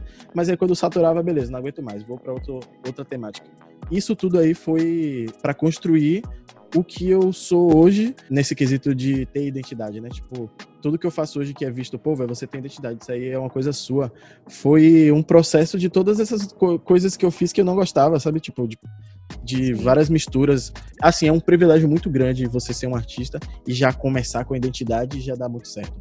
Porque a Coisa identidade rara, né? é raro, pô, porque a identidade, alguém precisa comprar sua ideia, não tem jeito. Tipo, porque normalmente as coisas que têm identidade que a gente olha, pô, essa galera é boa e é diferente. É boa porque é diferente, tipo, porque é novo, porque é, ó, ninguém fez isso. Mas é uma linha tênue. Pode ser que todo mundo fale, que negócio esquisito, tipo, isso aí não é bom. Tem identidade Bosta. pra caralho, mas isso aí é uma bosta, tá ligado? Mas Uhum. se alguém comprou aquela ideia, e às vezes comprar ideia não é só o som, tipo, às vezes é tipo, se é uma banda que o show é muito bom, a música é mais ou menos. E aí a galera vai pro show e, tipo, velho, que experiência foda. Essa banda é incrível. E aí, tipo, e as pessoas começam a, a ser é, compradas nessa, no, naquela vibe de tipo, porra, é bom mesmo essa parada aí, tem identidade, é novo, é diferente. Um exemplo disso é a banda Queen, né, mano? Os caras eram totalmente excêntricos numa época onde tudo era, era preto e branco, praticamente, Aham. tá ligado? Foi o, foi o atrativo diferencial dos caras, né? Tipo, Sim. meu, presença de palco de- do, do Fred, aquela coisa toda, mano, absurdo, Sim. sabe? É, tipo, normalmente coisas que têm identidade, que são, assim, originais, começam de uma doideira, velho. Começa de um lugar que todo mundo vai achar estranho, vai achar esquisito. Eu acho que tem- isso daí é nesses casos de, nossa, super original. Mas claro que tem tendências, né? Tipo, que a tendência, na verdade, é o, é o rabicho ali do original, né? Porque, tipo, Uhum. se alguém tá fazendo uma parada super original, outras pessoas pensam, pô, isso daí tá batendo agora. E vão e fazem aquilo. Tem gente que vai conhecer a cópia, né, entre aspas, como muito original, né? Porque ainda não teve acesso da, à fonte, né? Então viram tendências, né, de várias pessoas fazendo aquela tendência que é a estética original, né? O original nem vira mais o artista que começou, né? Tipo, vira a estética assim no sentido geral, né? Tipo, o System, Fleet, tipo, É, começou o rolê diferente. Tipo, começou a rolê todo mundo, nossa, que diferente isso. Mas o Baiana System é uma mistura de várias coisas que já existiam, tá ligado? Tipo, o Russo era do- da cultura de Sound System, Raga. O Baiana System já era uma banda que já fazia misturas com guitarra baiana e tal. E aí entrou o Marral, que trabalhava com Rafa, que é do Atocha, que já fazia baiabés, pagodão eletrônico. E aí essa mistura toda de coisas novas, nossa, que negócio novo. Só que, por exemplo, o Atocha já existia nessa época, só que o Atocha não teve o alcance que o Baiana teve. Então as pessoas hoje ouvem o Atocha e falam, parece Baiana System. É. Real. Eu falei isso pra Menderson. Pois é, tipo, parece mesmo porque surgiu da mesma fonte, sabe? Foi a mesma fonte estética que algumas pessoas conheceram o primeiro Baiana, então as pessoas vão achar que, ah, parece Baiana. Mas cada um tem sua originalidade, porque fez a mistura mais ou menos das mesmas coisas. Enfim, é isso, tá ligado? Às vezes, tipo, porque coisas originais, a identidade, na verdade, nunca é do nada, nunca é do zero, nu- nunca é, um, nunca é uma, uma iluminação nada divina. se cria, tudo se copia. São, Você tem, tem são que ter uma microcópias inspiração. de diversas coisas É uma misturadas. inspiração. É, é, tipo, isso- sim, inspiração, mas ao mesmo tempo também é cópia. Tipo, é, Se velho, mudou tipo um assim, pouquinho, não é mais cópia. é isso. Tudo, tudo já existiu, pô. Tipo, não tem como. Toda a matéria se transforma, né? Tipo, enfim. Opa, vamos pra física. Mas, ô, é que na música também tem esse lance, né, mano? De rola, rola muita reciclagem de, de sonoridade, de letra, de Exato, melodia, de tempos atrás. Então, tipo, a gente tá numa era, cara, que Samplear, Mano, tudo é sampleado, né? tudo, tá, tipo, é, tudo já aconteceu, tá ligado? Então, o que vai Tudo vir daqui pra frente vai ser só muito esquisito e muito Mis- diferente. Então, Tudo, tudo Mano. muito misturado. Tudo. é. E tipo, e a gente agora tem acesso a ferramentas que dão a possibilidade de, de fazer misturas com muita velocidade, velho. Tipo, pra um artista visual, entra no Pinterest, escreve duas tags e acha um trocentas coisas daquelas tags. Ele vai e mistura duas imagens daquela e, nossa, que original. Tipo, é isso que acontece agora, tá? Conceito, conceito. Conceito. Muito conceito. Tipo, é, vou dar um exemplo do meu trabalho, porque eu não quero ficar esculhambando ninguém, tem que me esculhambar. É. É, pô. Peraí, já vou abrir aqui o Instagram agora pra ver. Diga, vai qual é das imagens lá. Não, mas assim, eu, eu vou me esculhambar, mas não de fato vou me esculhambar. Eu vou falar o que eu acho que é a realidade. Tipo, meu trabalho, minhas ilustrações, eu cheguei num traço que demorou assim anos, né, pra eu, tipo, ah, eu gosto disso e acabei chegando nesse, nesse traço. Tem uma parada que as pessoas me perguntam às vezes, né, tipo, porra, por que, que você faz os personagens com a pele vermelha, né? Todos, todos os personagens que eu faço têm a pele vermelha. Isso, eu, não foi eu que criei, não foi eu que criei o vermelho. Tipo, não foi eu que a primeira pessoa do mundo que botou pele vermelha no personagem. Mas eu dei significado para aquilo. De que forma? Eu já vi é, ilustrações de personagens com a pele vermelha e isso sempre me chamou muita atenção, porque o vermelho é muito intenso, assim, né? Tipo, ele dá um dá uma intensidade para a ilustração muito viva, assim, né? Sangue, é quente, sabe? Mas qual é o rolê? Eu gosto, eu, tipo, não é que eu gosto, mas eu procuro é, fazer ilustrações de pessoas negras o máximo que eu posso, porque eu quero mostrar no meu trabalho a representatividade dessas personagens que são muito fora do padrão que as pessoas pensam sobre o que são pretas, pessoas pretas, principalmente Salvador. Tipo, Salvador tem uma coisa, tipo, pessoas pretas são sempre aquelas pessoas ali rudimentar, o capoeirista, a galera do pelourinho, Sim, sempre tem essa cara de rudimentar, assim, né?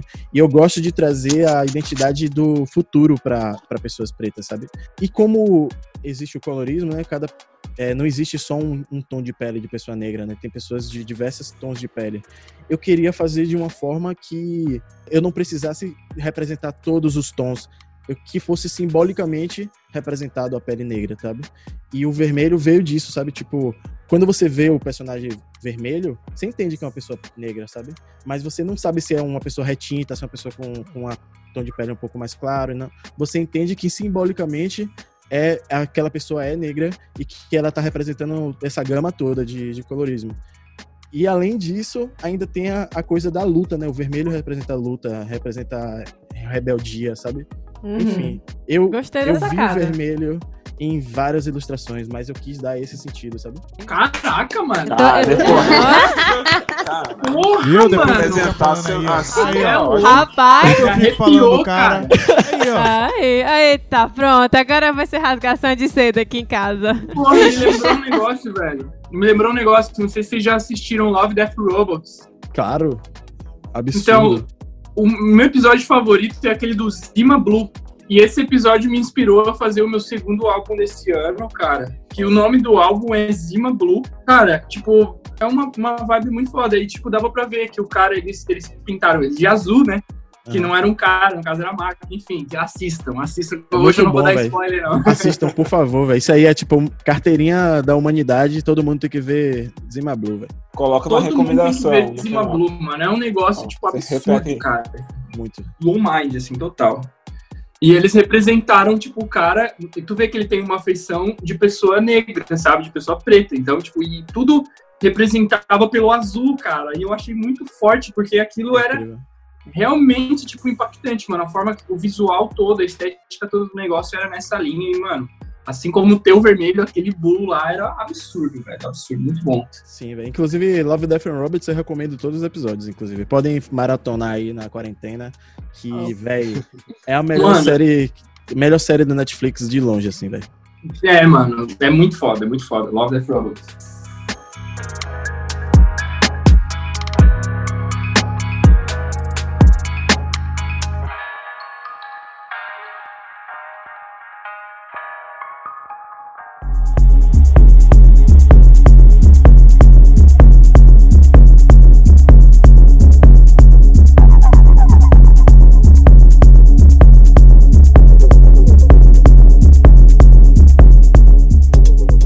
Agora, em relação à Netflix, vocês acham que o streamer, basicamente Netflix, né? Abrindo mais a mente das pessoas de forma artística, porque a Netflix tem apresentado todo tipo de forma de arte e de todo canto do mundo. Então, você tá recebendo da Europa, da África, da Ásia, da América, cada um oferecendo sua forma de arte, animação, tipo a animação que a gente assistiu que concorreu ao Oscar do Da- da, mão da procurando mão. o corpo. É. Velho, aquilo é tão genial, Muito tão genial que tipo, cara, a Netflix aposta em coisas que o cinema nunca apostaria. Então, vocês acham que tipo o streamer como a Netflix tem dado assim uma abertura grande pra várias pessoas exporem sua arte?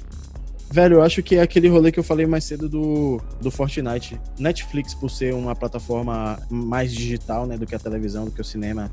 Cinema, no caso, o, o sala de cinema, né?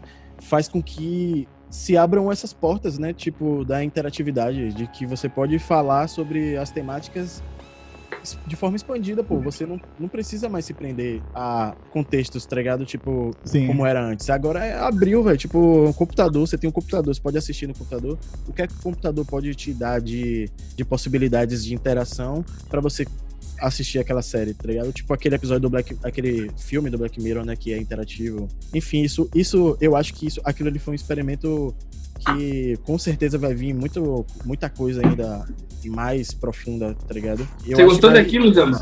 Velho, eu achei interessante. Eu, tipo, vi várias vezes porque achei interessante, mas eu acho, eu achei em alguns momentos meio chatinho, assim, só queria ficar sentado e assistindo. assim, É, sabe? então, interessante e gostar são coisas distantes aí, cara. É, sim. Eu também vi várias vezes pra tentar achar um final ideal, assim, mas Aham. porque ele trabalha com audiovisual, então ele tem uma opinião mais, Sim, é, não, mais eu, clara. eu gostei, eu gostei, tipo, gostei da parada, só que eu acho que eu fiquei muito mais curioso em explorar do que de fato assistir a, a parada assim, sacou? É pela experiência, né, mano? Exato, exatamente. É, a história também não achei o bicho, não. É um Entendeu? você decide moderno? É, você decide do Netflix. Você decide. Você total. decide, É. sem o Tony Ramos. Eu acho que, na verdade, isso de. Entre aspas, né? Porque tudo é feito em contrato nesse, em empresas. Eu acho que esse apoio da Netflix a essas novas, por exemplo, seriados regionais de, da, da África, da Ásia, enfim. Eu acho que, na verdade, é até um meio alternativo da sobrevivência do Netflix. Porque, tipo, tá surgindo o Disney Plus, que já perdeu todos os filmes da Disney vai surgir Apple, o da Apple, vai surgir o da Warner, então, cara, acho que é até uma Aham. aposta, A sabe? Amazon, Da a HBO, É, mas, mas aí é que tá, né? Porque tudo isso tá virando, tipo, essa saga de todo mundo ir pro streamer, de- pelo menos da TV e tal, o cinema, é por causa da Netflix, porque a Netflix começou a entrar no Oscar, começou a ter mais acesso, e o cinema tá cada vez tendo, tipo assim, tendo menos pessoas querendo ir pro cinema, porque tá caro, o cinema é caro. Uhum. exceto segundas, terças e quartas, que é metade do preço. Não, agora tá ótimo, né? Porque eles estão liberando tudo só ah, online, né? No streaming, então. Aí é porque não tinha jeito mesmo. é. Velho, eu acho que, tipo assim, o, o- todo mundo quer ir pra onda do Netflix, porque o Netflix não só tem esse rolê da produção de conteúdo, mas como ele tem as métricas, tá ligado? Na verdade, tudo hoje é métrica, assim, né? Tipo, métrica de internet. Tipo, as séries que estão surgindo hoje, eu consigo ver claramente, velho, que surgiu de métrica, velho. Tipo, a galera entendeu que eu, Bruno, gosto de tal coisa, tal coisa, música tal, hip hop, é, gosto de anime, gosto de jogo, não sei o quê. Então vamos fazer um anime de hip hop que envolve jogo. e, e- sabe? Tipo, Sim. eles estão fazendo isso, pô. Eles estão, tipo, eles pensam assim, ó, velho, esse grupo igual a Bruna aqui, essa persona, tem um milhão de pessoas. Ah, dá pra fazer uma série pra um milhão de pessoas. Vamos fazer uma série com essas tags aqui, sabe? Tipo, é, claramente isso que eles estão fazendo, tá ligado? Então, tipo, todo mundo quer fazer isso porque é muito mais assertivo. Não é mais. E nem uma- sempre sai bom, né? Nem sempre sai nem bom. sempre cara. sai bom, é. Mas às vezes sai muito foda. Tipo, eu acho que o Love, Death and Robots, inclusive, foi um pouco assim, porque as, as temáticas de- dele é, são muito contemporâneas, tá ligado? Tipo, e tanto de traço quanto de narrativa.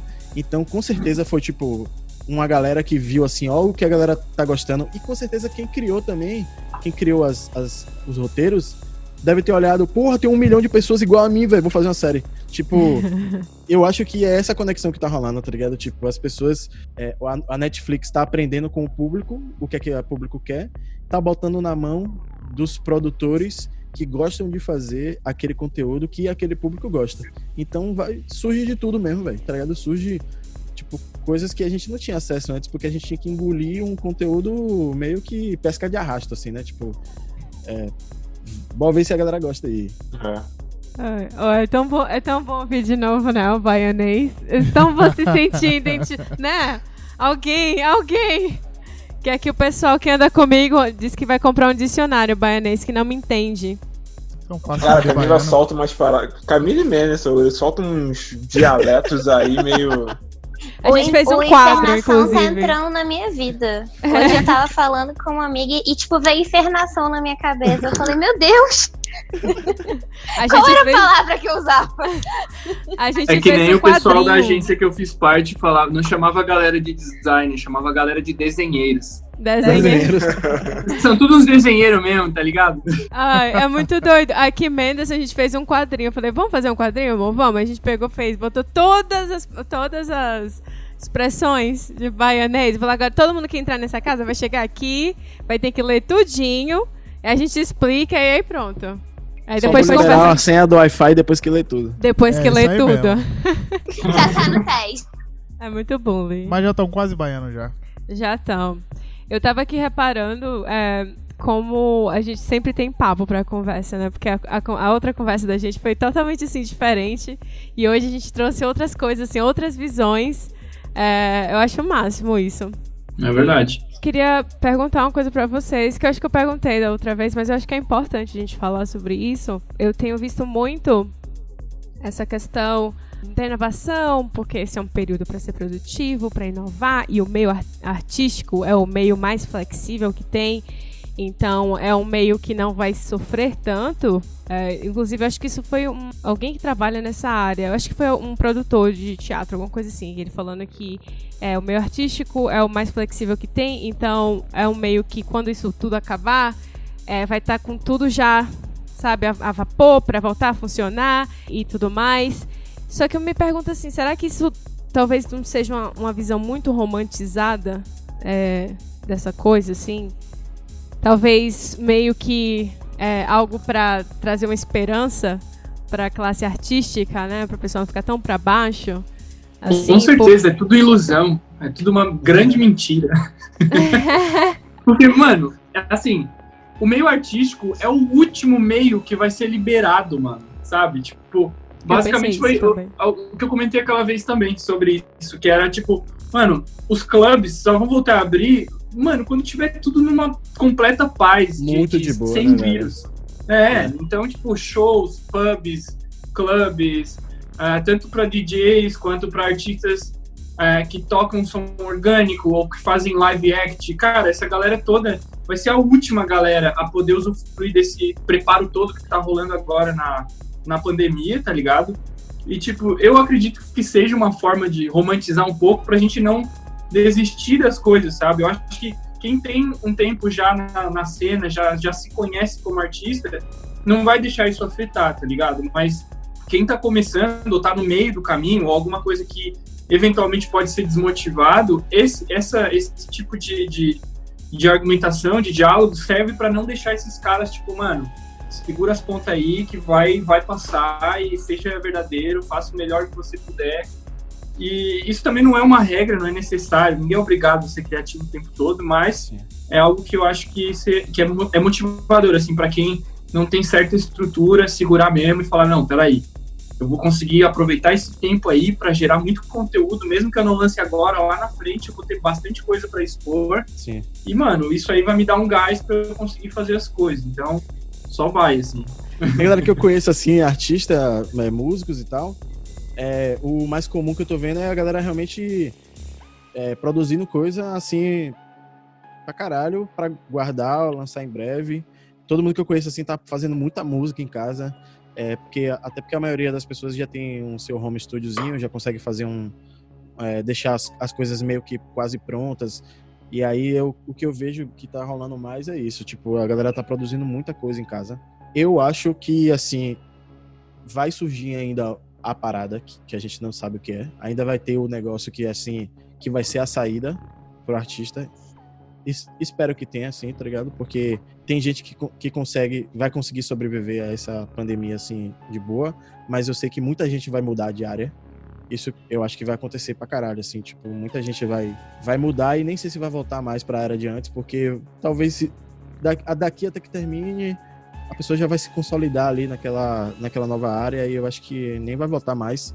Mas eu acho que, que é, ainda tá para vir qual vai ser esse novo formato que vai substituir essas coisas impossíveis, assim, tipo, show. Não, eu acho que vai demorar muito mesmo, como o Cobai falou. Eu acho que, tipo, é, mesmo que libere todo mundo, a sensação das pessoas, assim, o psicológico das pessoas ainda vai estar tá afetado. A galera não vai, tipo, do nada, ah, vou pra um show com um milhão de pessoas. Tipo, Sim. As pessoas ainda vão estar meio sensíveis com relação a isso, sabe? Eu acho que é a área que mais sofre, né? É essa área artística, assim, a arte, enfim, de forma geral, quando essas coisas acontecem, porque tem a tendência de ser vista como uma.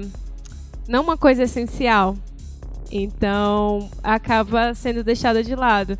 Eu até vi um dado, assim, eu não tinha noção, então eu fui procurar Atlas Econômico da Cultura Brasileira, uma coisa assim.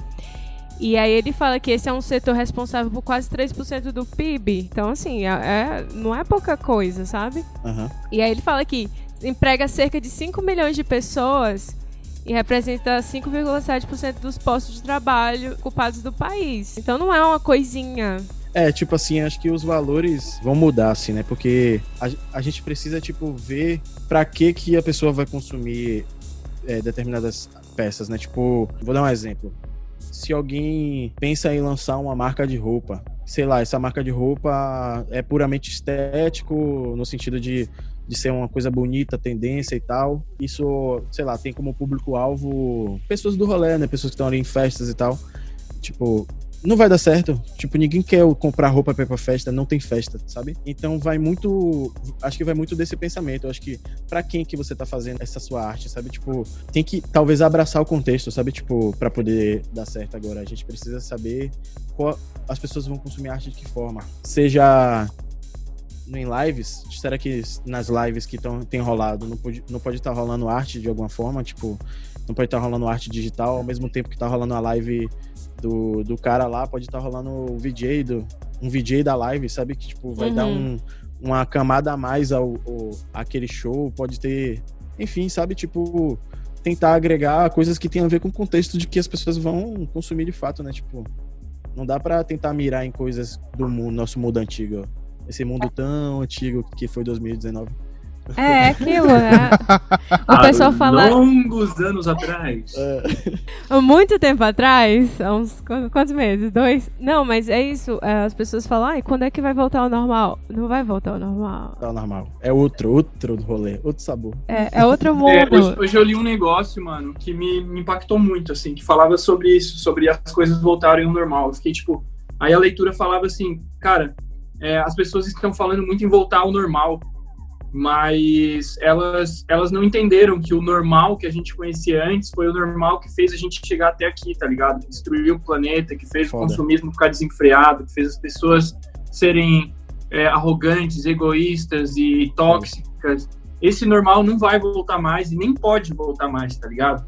Então, esse lance de, ah, daqui a pouco tudo volta ao normal. Não, mano, espero que nem volte ao normal, porque as coisas Exato, têm que melhorar daqui pra frente, na verdade. Exatamente. Não, é esperança, assim, porque a gente vê pela história que ah, o ser humano tem uma memória muito curta.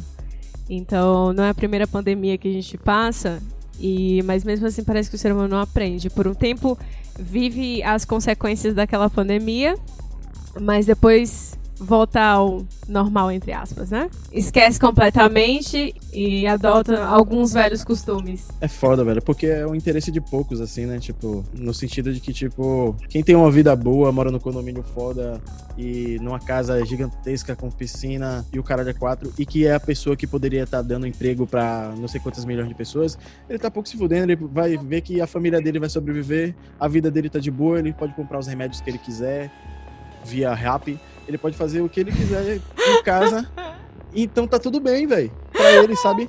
Tipo, essas pessoas, se todo mundo morrer e sobrar só as pessoas do Alphaville, dos condomínios e que e que estão de quebrada em casa, é, Acabou o mundo. A tá humanidade vai sobreviver. Vai sobreviver a humanidade, tá ligado? Ainda vai ter ser humano. Mas eu acho que isso daí geraria um colapso de, de sociedade, mano. A galera ia se matar tudo porque é. um ia ser mais escroto que o outro, é, tá É, velho. Engraçado que você falou, né? Tipo assim, sobre história, né?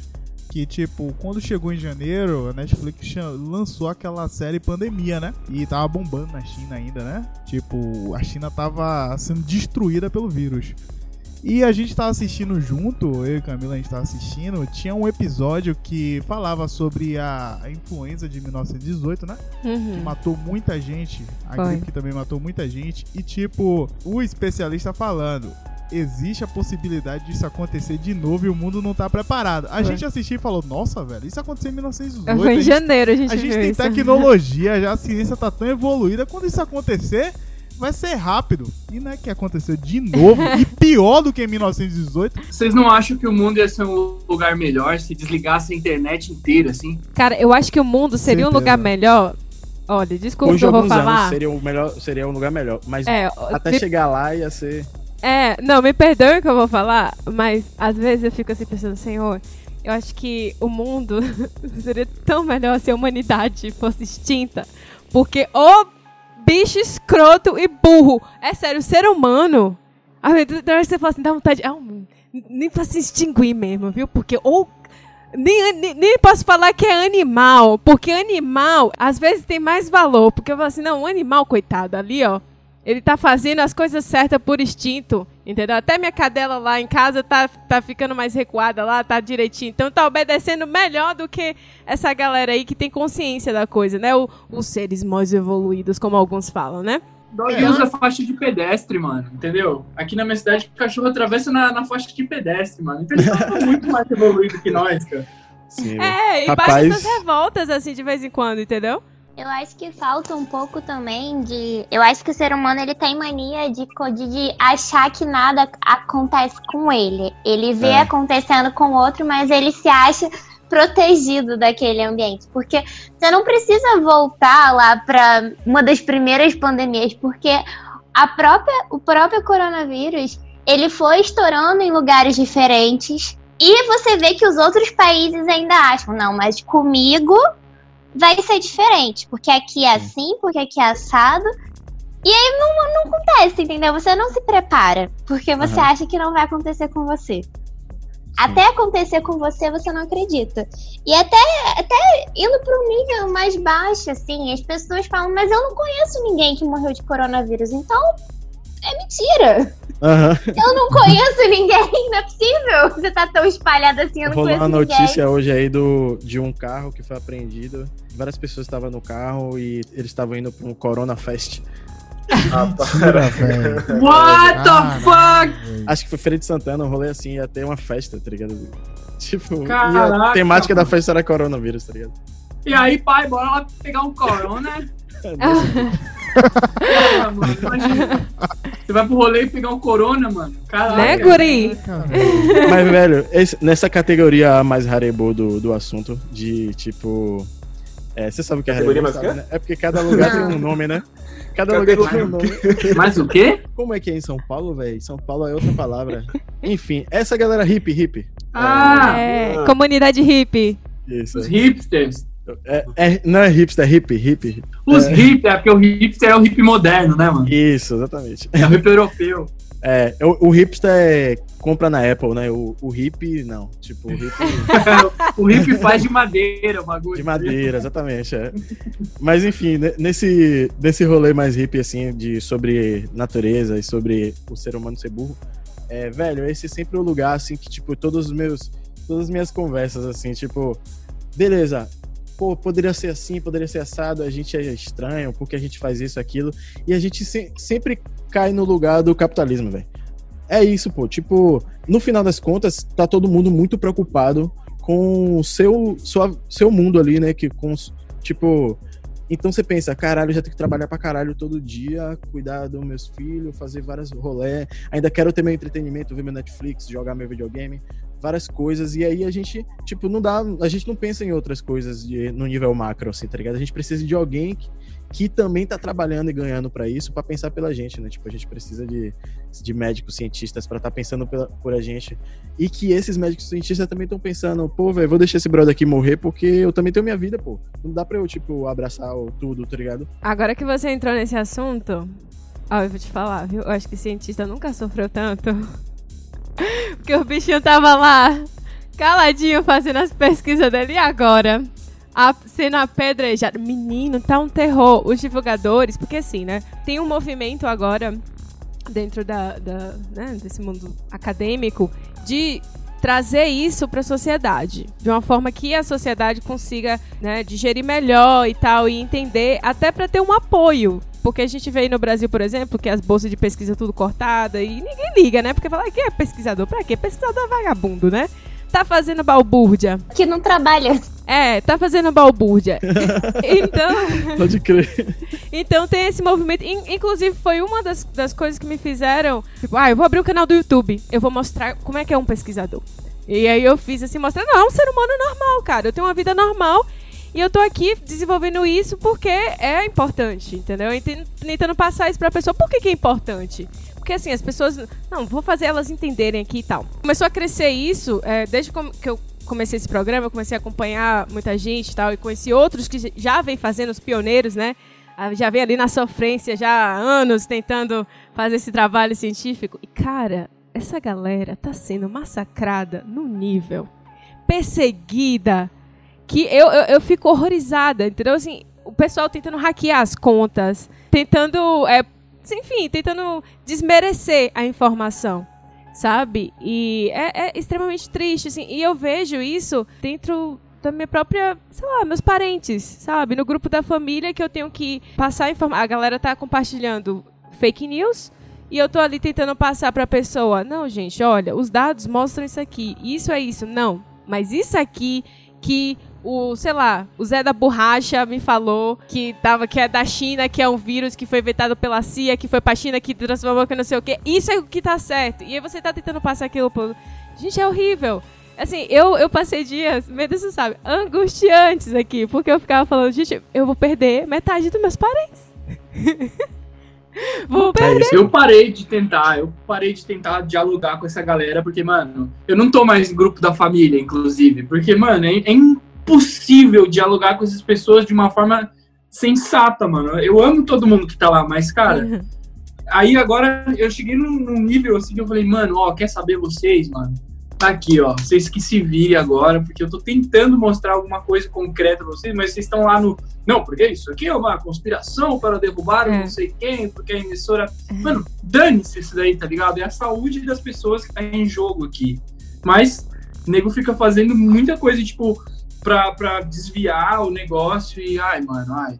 Não tem mais ah, mas paciência. Eu acho, que vai, assim, tá eu acho que vai um pouco do desafio, né? A gente é desafiado todos os dias. Um dia você não tem paciência, mas talvez no outro você consiga voltar e falar mais um pouquinho, porque a gente já passou por um período desse nas eleições. Eu acho que todos esses tópicos muito polêmicos e que geram muita divergência de informação geram essa, essa sensação, que acho que as pessoas têm essa, a vontade de querer estar certo. Então elas acham aquela informação, elas nem sabem de onde é, elas elas precisam defender aquilo como se fosse anos de pesquisa.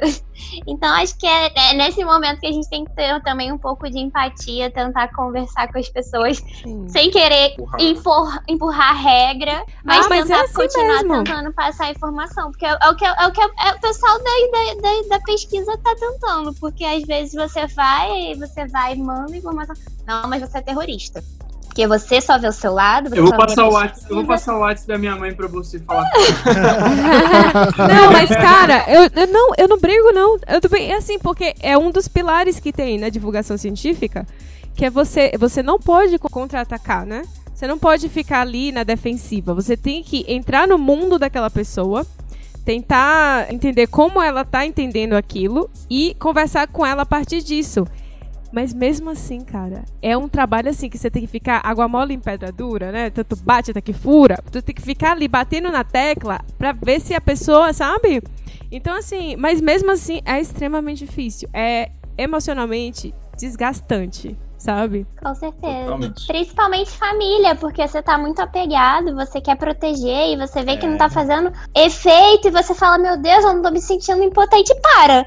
Ou você briga, ou você para, é ou você surta.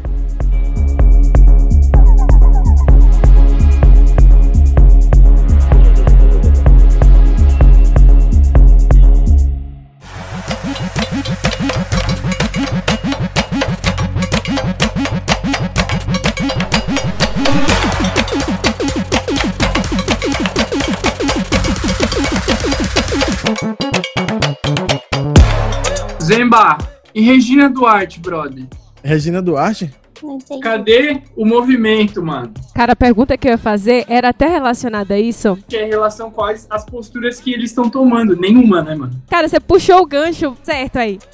Porque eu ia perguntar isso, quais são as iniciativas que estão tendo? Porque eu li uma reportagem, foi de partir o coração. Um grupo de artistas, assim, fazendo manifesto pra uma. Acho que foi em Feira de Santana Pra, pra, ver se o prefeito conseguia fazer alguma coisa, porque a pessoa tava, tava com fome, já passando necessidade, sabe? Então, assim, vocês sabem de alguma coisa, né? Sei lá, sobre até a Regina Duarte tá fazendo alguma coisa, gente, nesse Ministério da Cultura? Eu tenho uma tese em relação a Regina Duarte ter sumido. Mandetta tentou fazer alguma coisa, Bolsonaro mandou pra fora. Moro foi reclamar, Bolsonaro mandou pra fora. Acho que a galera tá com medo, velho. De tipo assim, vou fazer alguma coisa e Bolsonaro falou: Não, não penso dessa forma, não, tem que fazer. Vai embora. Tipo, ou, ou eu faço, ou eu perco meu cargo. Tipo, tá um dilema. Você viu quando ele reuniu a galera? A galera parece que foi forçada a ficar ali do lado dele, tipo, pô, velho, É, o- como é que eu fico aqui? Como é Não, eu me não, eu aqui? acho que ela ficou. A minha teoria é que ela ficou com medo de participar lá da Santa Ceia de Bolsonaro. Ela nem apareceu, ela sumiu. Ela ficou com medo de Bolsonaro acusar ela de, de traição. Mano, o problema é que ela é atriz, então ela é muito famosa. Então, assim, ela não pode aparecer porque o ego dele vai, vai chiar já, entendeu? Não, não, Tem ela tudo tá isso, aparecendo velho. mais do que eu aqui, vamos tirar do cargo. Não sei, velho. É tipo assim, se for é, politicamente falando, em todos os setores o Brasil tá. Tá, tá, tá. Esqueça, esqueça, esqueça. Acabou o Brasil, acabou. Eu tô esperando o Trump chegar e falar assim, ó, vamos comprar o Brasil de vocês? Vamos? Vamos transformar nos Estados Unidos do Sul? Sabe? E o Bolsonaro assinar. É, Bolsonaro fala, claro, quer que eu ajoelhe e faça alguma coisa especial aí pra vocês? Eu lembro que Bruno falou, eh, comentou só sobre o, o benefício normal, né? Que tá tendo, assim, geralzão, que artistas também estão aplicando pra isso mesmo, né? Eles- Sim, o aux- o auxílio, né, que tá rolando. Isso. E teve também o lá no falecido podcast que o Bruno comentou do, do Itaú, né? Não teve? Uma... Foi, sim, sim, sim. É isso, rolou, assim, foi um bagulho bem rápido que uma brother minha tava tentando reunir os amigos, assim, artistas pra tentar escrever o edital. Algumas pessoas conseguiram, assim, mas fechou bem rápido, assim, também. Deve ter sido, assim, tipo, ficou sabendo as pessoas e aí deve ter super lotado, assim, muito rápido. Imagino. E era bem voltado pra músicos, assim, pra artistas musicais. né? É, é complicado isso aí, mano. O problema é que muito artista, cara, trabalha com outro emprego e tem carteira assinada. que, Tipo, por exemplo, é o meu- é o meu caso. Assim, eu não consigo pegar uma renda extra porque eu praticamente, ao, ao ver do, do governo, eu tenho um trabalho. Então, pra que eu preciso Sim. disso, tá ligado? Sim. Então é, é foda, é foda. Tem muita gente à deriva aí nessa, nesse meio também. Inclusive, tipo, tem muitos empregos demitindo ou, ou fazendo algumas, algumas artimanhas para conseguir deixar o funcionário não tão na pior assim, mas isso acaba impedindo que o cara consiga solicitar esses recursos aí nessa questão de crise. Foda. Cara, é Sim. engraçado que, tipo, no momento em que, que não há nenhum proveito ou nenhum incentivo a tanto ciência e arte, é quando as pessoas mais precisam. Que é, tipo, É. nessa época de quarentena, que tu precisam de ciência pra ver a vacina e querem ir pra ontem, e pra entretenimento, cara. Porque, cara. E aí vai na cara das pessoas que falavam que arte e ciência não é pra porra nenhuma. Tá aí, estão precisando mais do que nunca, né? Se, a, a arte é o nosso, é o psicólogo da galera no tempo da Pois pandemia, é. né, mano? Senão todo mundo fica com a saúde mental totalmente destruída, né, mano? Horrível. Sim. Exatamente. E eles querem pra ontem. Eu acho que também isso é uma coisa que.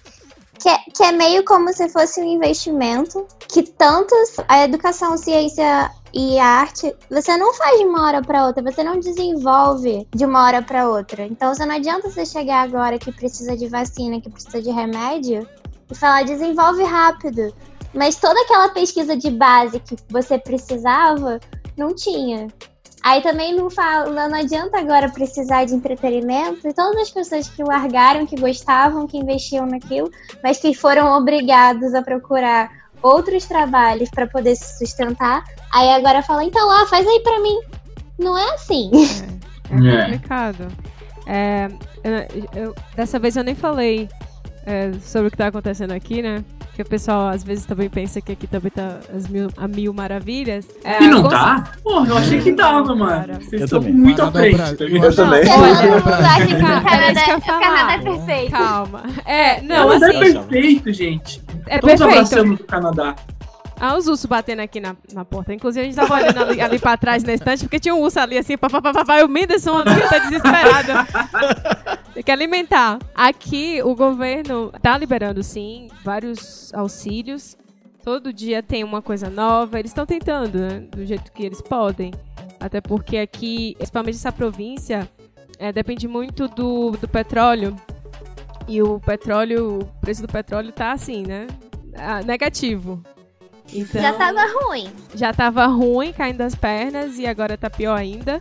E essa época, como eu falei da outra vez, é, é a época dos festivais. Então, gira muito dinheiro aqui nesse, nesse período, que é o período da, da primavera e do verão. E os, os eventos todos cancelados. O maior evento da cidade, que é o, o Calgary Stampede cancelado. Que só, só dele sai o quê? Só pra 500 explicar, milhões. Só pra explicar, o Stampede é um rodeio. Isso, o Calgary Stampede é o maior rodeio do A vaquejada mundo. de serrinha de. É, A vaquejada que é o, é o momento que Calgary entra no mapa mundial. Assim, todo mundo sabe de Calgary por causa desse rodeio. E não vai ter esse ano. Assim, foi um baque. Eu fiquei triste, porque eu, gente, eu não consigo ver Calgary, eu não consigo ver o verão sem o, sem o Stampede. E eu que nunca vi. E o Venderson que tava na expectativa, e a gente tá fazendo. A gente tava fazendo planos com, com Bruna. Ou Bruno? É, é Bruna mesmo, peraí. Cara, Bruna, eu vou chamar. Eu vou chamar de Bruna Brucas. não apoia o rodeio, Bruna ia só no parque de diversão. Não, mas Deixar claro. Tadinho dos bichinhos, galera. é um festival, na verdade, não é só o rodeio. É tanto artista que vem. Isso é, tanta um nome bonito pra acontece. massacre. Então, assim, a gente tava planejando, é a primeira vez deles também aqui na, no, no Stampede, seria, né? Ah, pra, pra Bruna e pra Lucas. Então a gente planejando assim, poxa, cara, esse verão vai ser foda. A gente vai pegar o carro, a gente vai fazer acontecer, vai pra montanha, vai subir, vai entrar em rio, vai abraçar urso e tal. Mas aí, tudo cancelado. E aí fica aquele ato, né? E agora? Porque dinheiro do petróleo já foi. Dinheiro de festivais acabou. E aí? Como é que vai ficar a situação? Que agora acho que foi estendido até setembro. Não ter nada na cidade aqui. É. Foi estendido aqui em Alberta. Não tem nenhum A festival. gente, São Paulo também tá nessa. a gente vai pular do inverno pro outono. Sim, e outra coisa, antes que Bruna fale aqui, das pessoas, do comportamento. Sim, as pessoas aqui, você vê que são mais informadas, assim, no sentido de, ah, não, realmente, vão ficar em casa e tal. A maioria. Mas sempre tem aqueles que protestam pra, ah, não, tenho que trabalhar, não, vamos pra rua.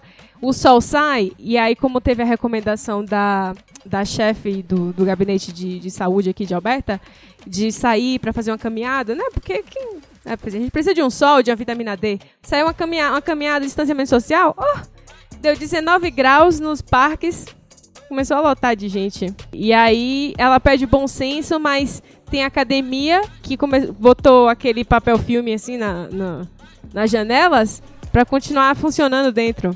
Sempre os marombeiros. Tu acredita nisso? Caraca, mano. Crossfit, mano. Então, assim, em todo lugar tem, cara. Assim, é- é- onde tem ser humano, tem esse tipo de merda, sabe? É. Onde tem ser humano tem merda. Essa é a parada. O cara que mora aqui em cima da gente falou que tava caçando Pokémon ontem. Eu fiquei sem reação, cara. Eu fiquei, olhei assim. É, e, e assim, você, você fica mais es- espantado quando a pessoa fala abertamente, sabe? Porque a gente mal conversa com ele. A gente, a gente ali fora, perguntou assim de longe. Aí, não, foi ótimo, eu fui lá no, no centro, tava, tava bom de pegar Pokémon. E eu fiquei assim, sério? Você não tem vergonha de falar assim algo? Você podia até ir, mas você fala assim como se estivesse fazendo a coisa certa. É a cara O- mais cínica. O shopping aqui da, da minha cidade, ele abriu, né? E eu tava indignado essa semana por causa disso. Que, que causou aglomero, né? Inevitável, né? E eu me perguntava, por que, que as pessoas precisam ir no shopping se tem todos os outros lugares básicos, né? E aí ontem eu tava com a, com a minha mina em casa, assim. Eu olhei pra ela e falei assim, pô, amor, olha só, deu uma vontade de comer um Mac agora, né? Ela pegou e falou assim, cara, pior que eu tenho vontade, né? Deu assim, bah, será, mano? Deu assim, não, não vou, não, se fuder, mano. Eu vou estar sendo mó, hipócrita se eu pisar dentro daquele shopping antes de acabar essa porra, tá ligado? E acabei não indo, mano. E é tipo, esse, essa falta de controle da pessoa falar não pra si mesma tá faltando muito aqui em muitos lugares, tá ligado? E por isso que acontece esse tipo de coisa, tá ligado? O foda é que eu tava até conversando com a Bruna e com o pessoal, que, tipo, às vezes eu me questiono se eu estou sendo muito neurótico com isso tudo. Vendo tantas pessoas, tipo, saindo, tacando, fo tacando foda-se. E... É. Só que, cara, eu não vou arriscar, eu não vou ser nem mecanismo pra proliferação do vírus e nem pra ter os sintomas, ou os sintomas colaterais disso, não. É, Eu prefiro ser o neurótico e ficar salvo Eu do também. que ser o, o, o é. foda-se e daí dá, dá tudo ruim. E aí eu fiquei, olha só, né? Como eu fui idiota, gente. Exatamente. Eu Foda, acho foda. que, não é nem, é- acho que não é nem você se preocupar com si. É, eu, eu- o que eu fico muito revoltada, eu falo com a Camila o tempo todo, é que, gente, será que você não pensa que não é só você que tá trancado em casa, que tá todo mundo trancado em casa. E quanto mais você sair, mais as outras pessoas vão ficar trancadas em casa. Então, tipo, É, Pensa no coletivo, não pensa só em questão de morrer, de tudo mais, mas se, se você tá tão preocupado com a economia, se tá tão preocupado quando é que as coisas vão voltar e vai funcionar, faz só a sua parte. Não, e a outra coisa também assim, você tá protegendo quem não pode ficar dentro de casa, porque a gente sabe que a realidade dos países em desenvolvimento, como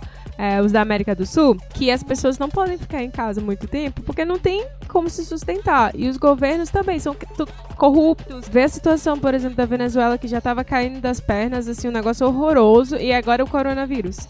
E aí você vai no Equador e o povo tá deixando o corpo no meio da rua, não tem, não tem nem mais caixão, bota em sacola plástica ou em papelão, não sabe o que fazer. Então, assim, nesse contexto é muito mais complicado. E você vê que, assim, as pessoas vão ter que sair pra trabalhar, vão ter que fazer alguma coisa, porque senão elas vão morrer de fome. Se tu pode ficar dentro de casa, cara, fica, bota a bunda dentro de casa, sabe? Se amarra dentro de casa, porque você tá protegendo essas pessoas também. Você olha aí na internet, o que tem de modelo mostrando como é que isso funciona, e bem mastigado, sabe? Essa coisa assim da. Do vírus, porque o vírus não tem perna. Entendeu? O vírus não vai sair por aí, entendeu? Batendo na tua porta pra poder entrar.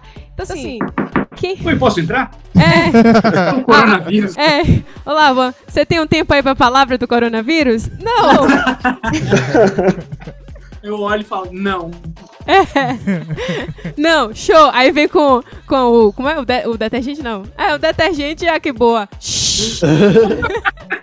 Spray na cara.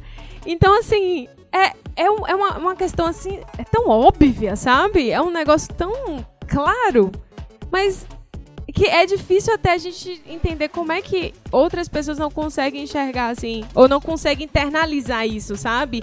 E, e encarar o papel que elas têm na sociedade, entendeu? Porque não é questão de, ah, é o meu direito. Não, o seu direito acaba quando entra no do outro, filho.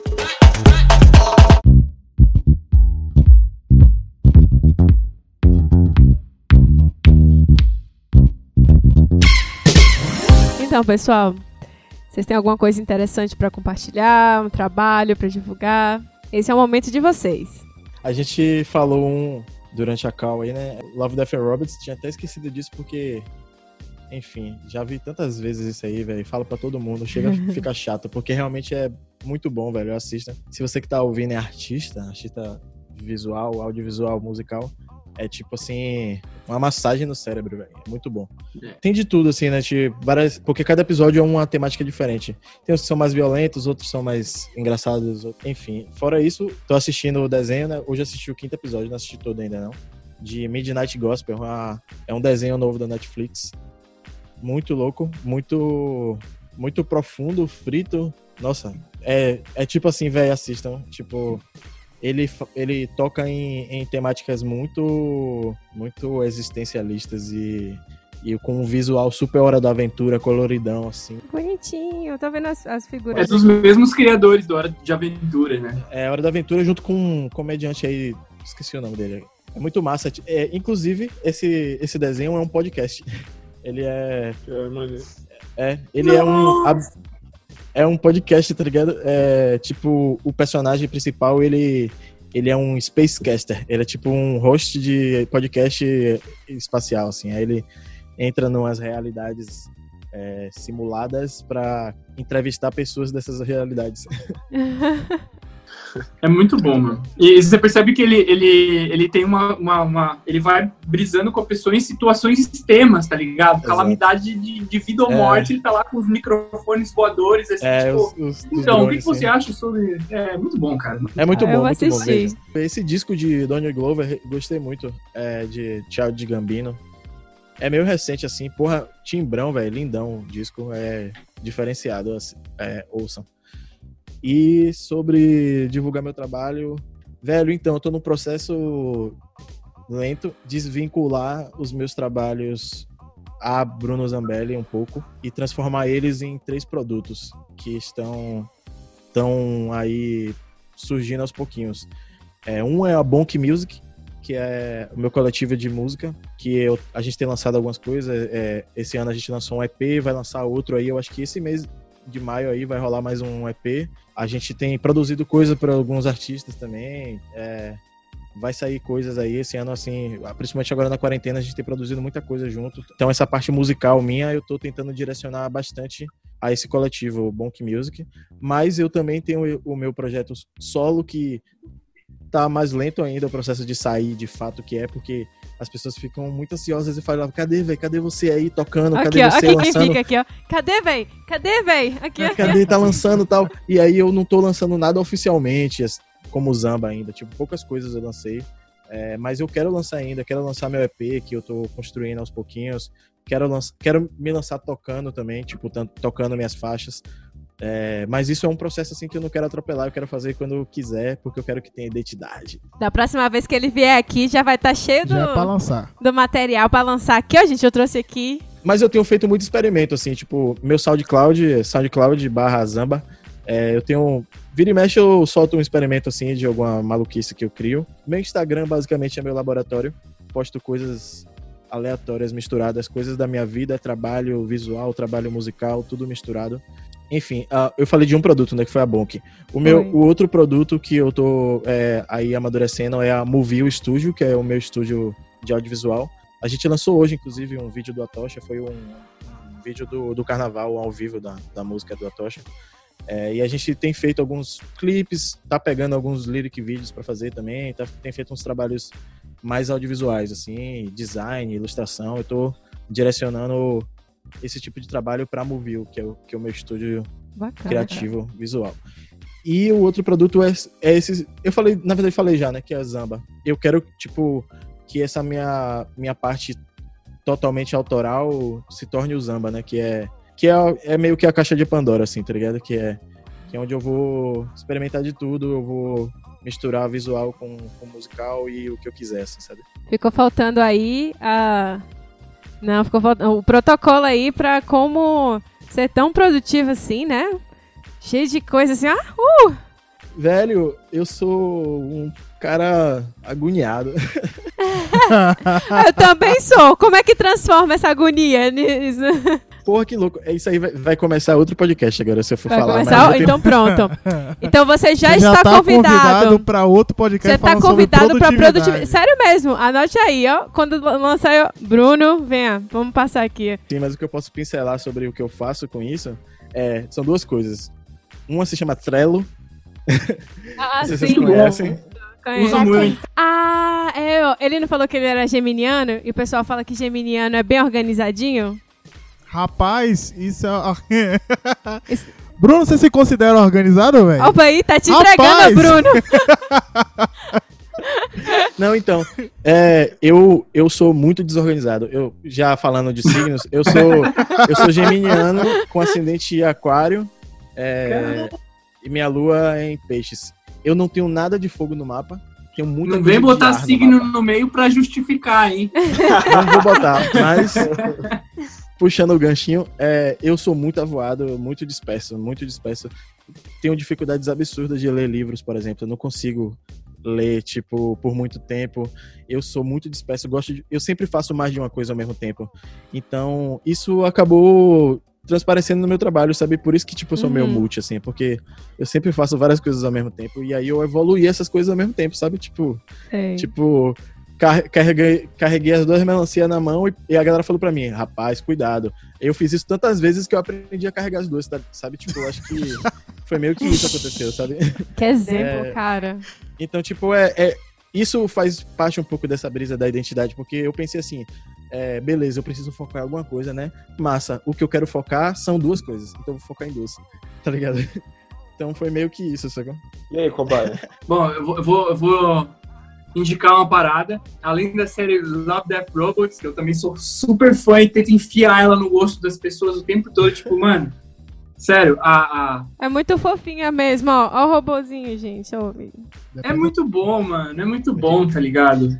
A, a única pessoa que eu não consegui colocar na cabeça ainda foi a, foi a Emily, minha namorada. Eu falei, mano, assiste ela. Assim, não, isso é muita piraceira pra minha cabeça, entendeu? Eu falei, cara, cara, tem que ver, velho. E, mas assim, recomendo também o Watchmen, que é uma série que eu assisti que explodiu a minha cabeça absurdamente.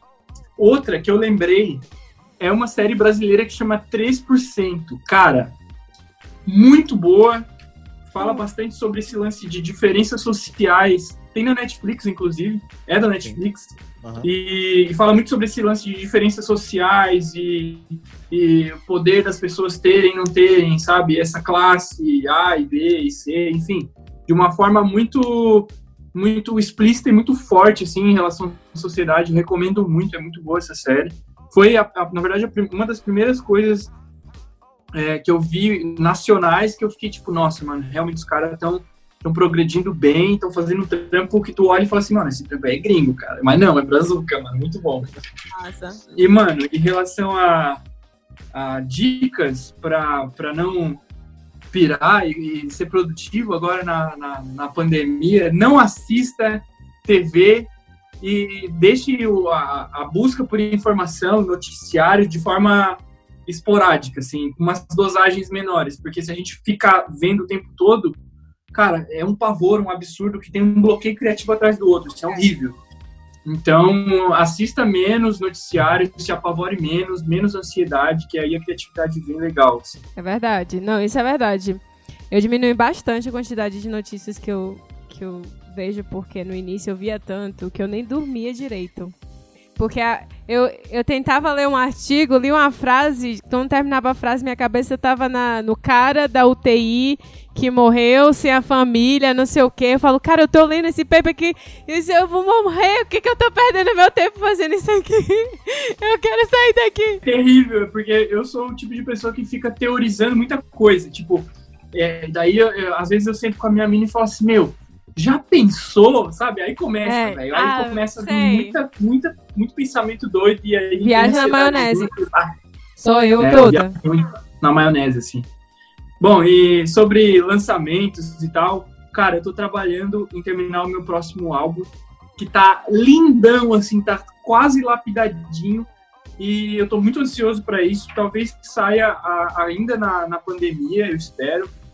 Falta mais umas duas faixas, uma faixa para acabar, para eu conseguir olhar para ele e falar assim: vem pro papai, filhão, vem com nós, vem pro mundo, vem lindo.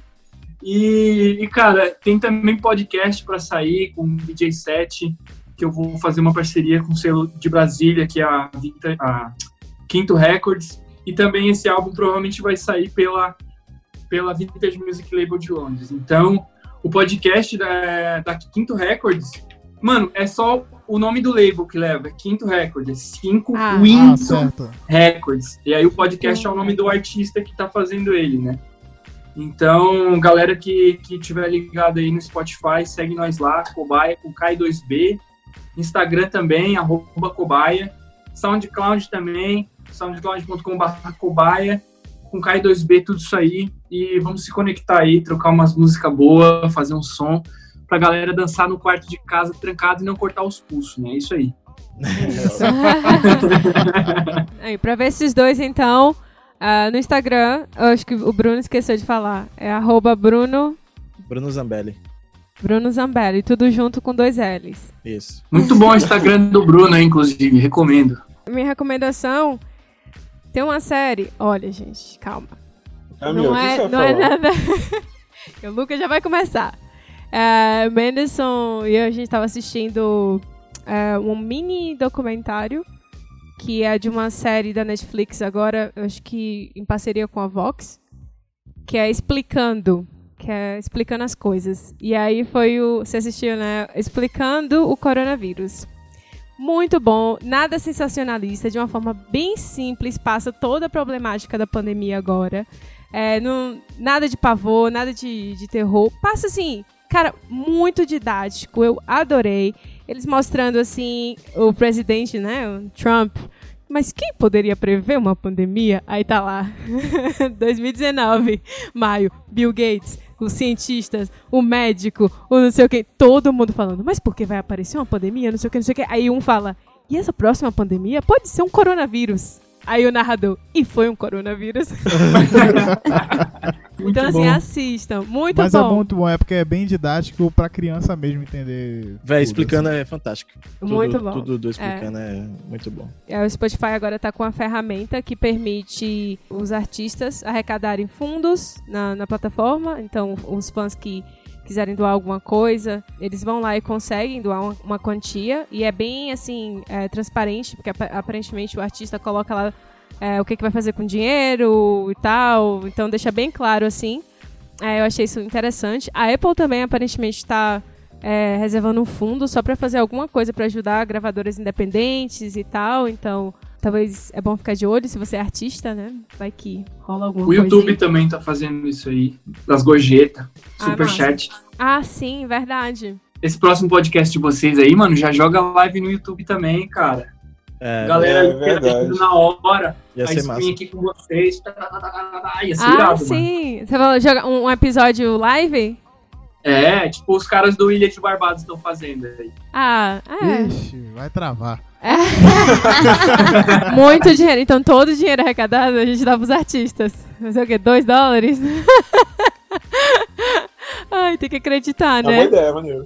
É Um uma dia, boa um dia, ideia. um Um dia. dia. Um dia. E outra coisa que eu queria falar, Menos você não vai concordar, mas eu vou falar assim mesmo.